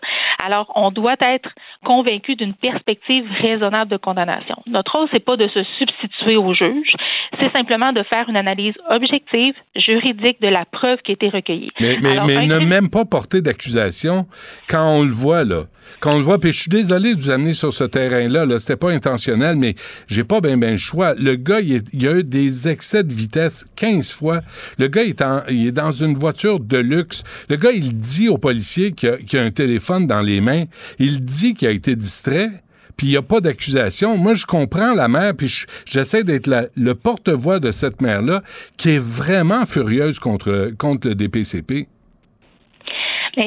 C'est vraiment une question et c'est là où je où j'allais dans, dans ma réponse. C'est vraiment l'analyse de la preuve qui est disponible. Alors de quelle façon nous comme procureur est-ce qu'on est capable de démontrer euh, démontrer le crime? Parce qu'un crime dans ce contexte-là de conduite dangereuse ou de négligence criminelle causant la mort, on doit démontrer un écart marqué quant au comportement d'une personne raisonnable dans les mêmes circonstances pour la conduite dangereuse et pour la négligence criminelle, c'est une témérité ou une vraiment là, une insouciance téméraire déréglée. Là. Donc c'est ça le fardeau c'est ça le critère légal que l'on doit euh, mm -hmm. que l'on doit remplir. C'est ça le cadre légal. Alors, euh, est-ce que euh, d'utiliser le de quelle forme est-ce que la distraction? Et là je, je veux vraiment euh, sortir de ce de, de ouais, cette ouais, trame-là et de ce dossier-là là, je vais vraiment y aller dans une généralité, mais ouais.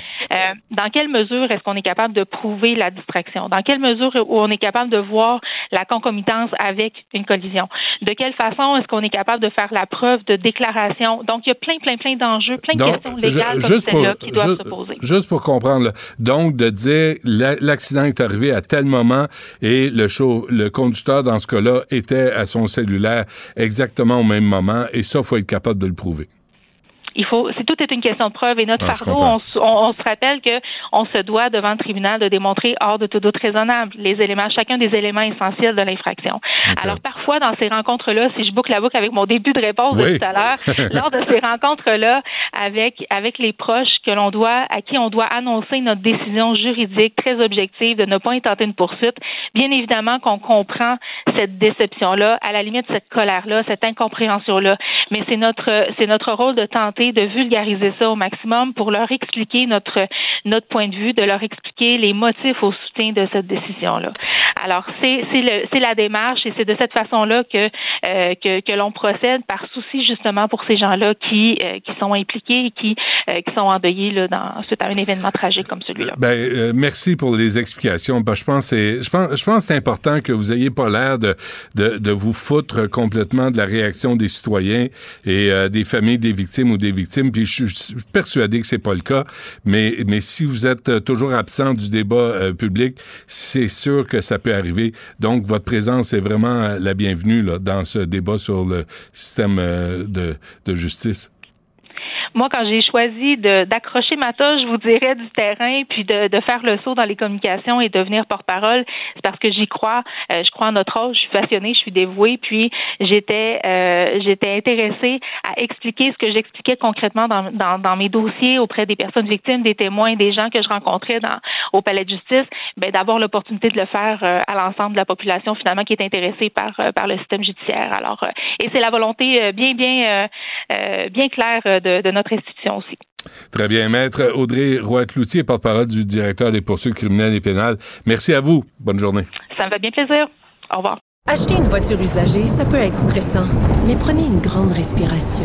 Et imaginez-vous avec un rapport d'historique de véhicule Carfax Canada qui peut vous signaler les accidents antérieurs, les rappels et plus encore. Carfax Canada. Achetez l'esprit tranquille.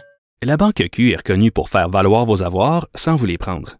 Mais quand vous pensez à votre premier compte bancaire, tu sais, dans le temps à l'école, vous faisiez vos dépôts avec vos scènes dans la petite enveloppe. Hmm, C'était bien beau. Mais avec le temps, ce vieux compte-là vous a coûté des milliers de dollars en frais, puis vous ne faites pas une scène d'intérêt. Avec la Banque Q, vous obtenez des intérêts élevés et aucun frais sur vos services bancaires courants. Autrement dit, ça fait pas mal plus de scènes dans votre enveloppe, ça. Banque Q. Faites valoir vos avoirs. Visitez banqueq.ca pour en savoir plus. Du Trisac. S'il y en a un dont la sagesse est pas encore arrivée avec le temps, c'est bien lui. Toujours aussi mordant que les premiers temps. Benoît Dutrisac. Sex audio avec Anaïs Gertin-Lacroix. Anaïs, bonjour. Anaïs, bonjour. Allô, Benoît? Ah, allô, Anaïs? Allô? Est-ce que tu m'entends? Oh, je t'entends. 10 Ok, j'ai sur eu peur. 10. Mon Dieu, là, ne là. crains rien. Ah, on a peu de temps, je suis désolé. euh, aucun problème. Voyons donc, voyons donc, c'est- ben Euh, tu, veux- tu veux nous parler d'un chanteur, euh, un prix Nobel, accusé de faire l'apologie du, du viol? Exactement. Donc, le chanteur Taïk Benoît qui a offert un nouvel album à la Saint-Valentin le 14 février. La troisième chanson se nomme Quand tu dors, OK? Et ça a pris quelques minutes à peine lorsque ça a été déposé sur Internet pour que les gens réagissent se disant, mais que c'est ça, cette chanson-là? Donc là, portez attention aux paroles. Il fait l'apologie de ce qu'on dit du viol conjugal, donc sa conjointe qui dort et il y a rapport sexuel. Non. Je te fais entendre ça. T'es tellement belle quand tu dors.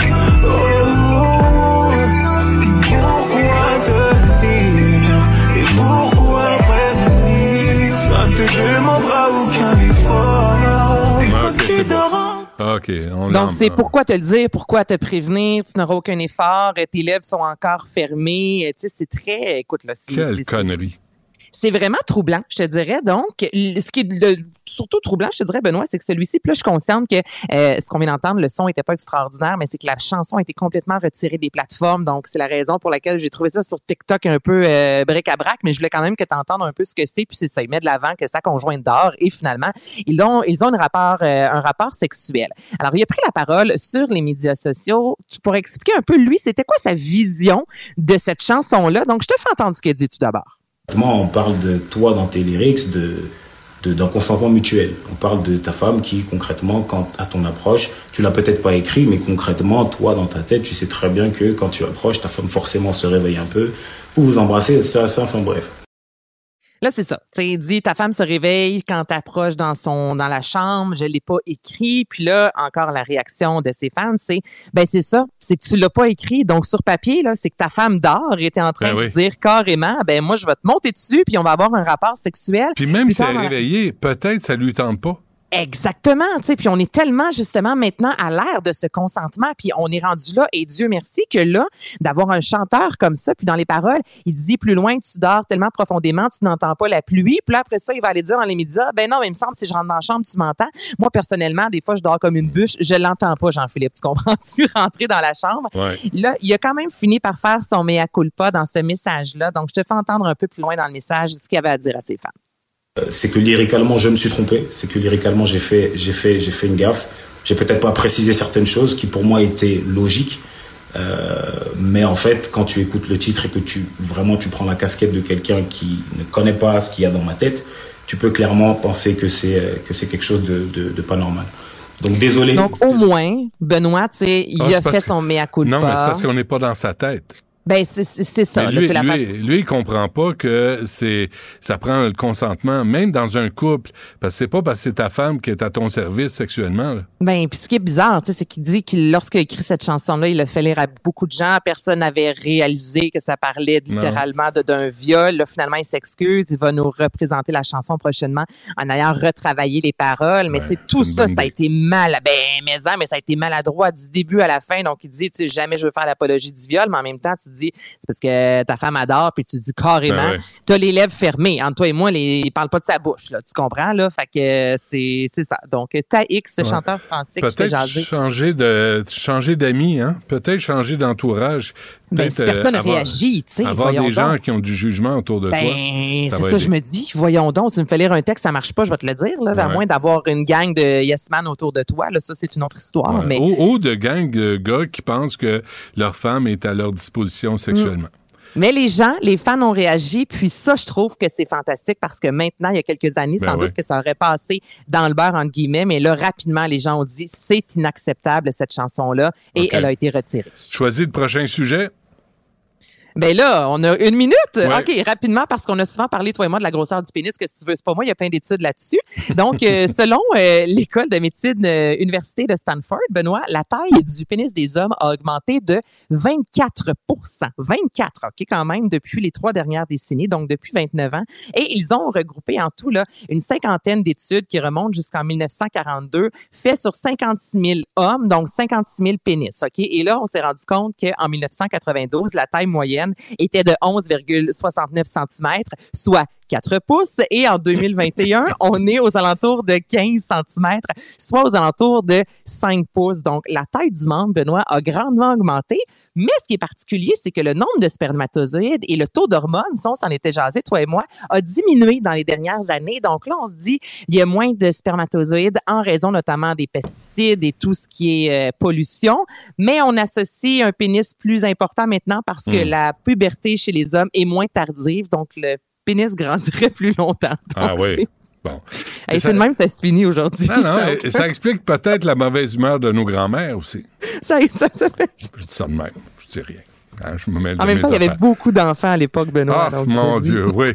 C'était pas la, c'était pas la quantité, c'était, pas la qualité, c'était la quantité, hein. Sacramouille, 12, 13 enfants. Quelle génération de femmes, Oh, quand même. quelle génération Qu'on salue euh, avec euh, beaucoup d'égards. Euh, merci Anaïs pour Salut, cette Benoît. chronique judicieuse. On se refait ça demain. Merci à toute l'équipe. Et il y a Yasmine qui suit à l'instant. Cube Radio.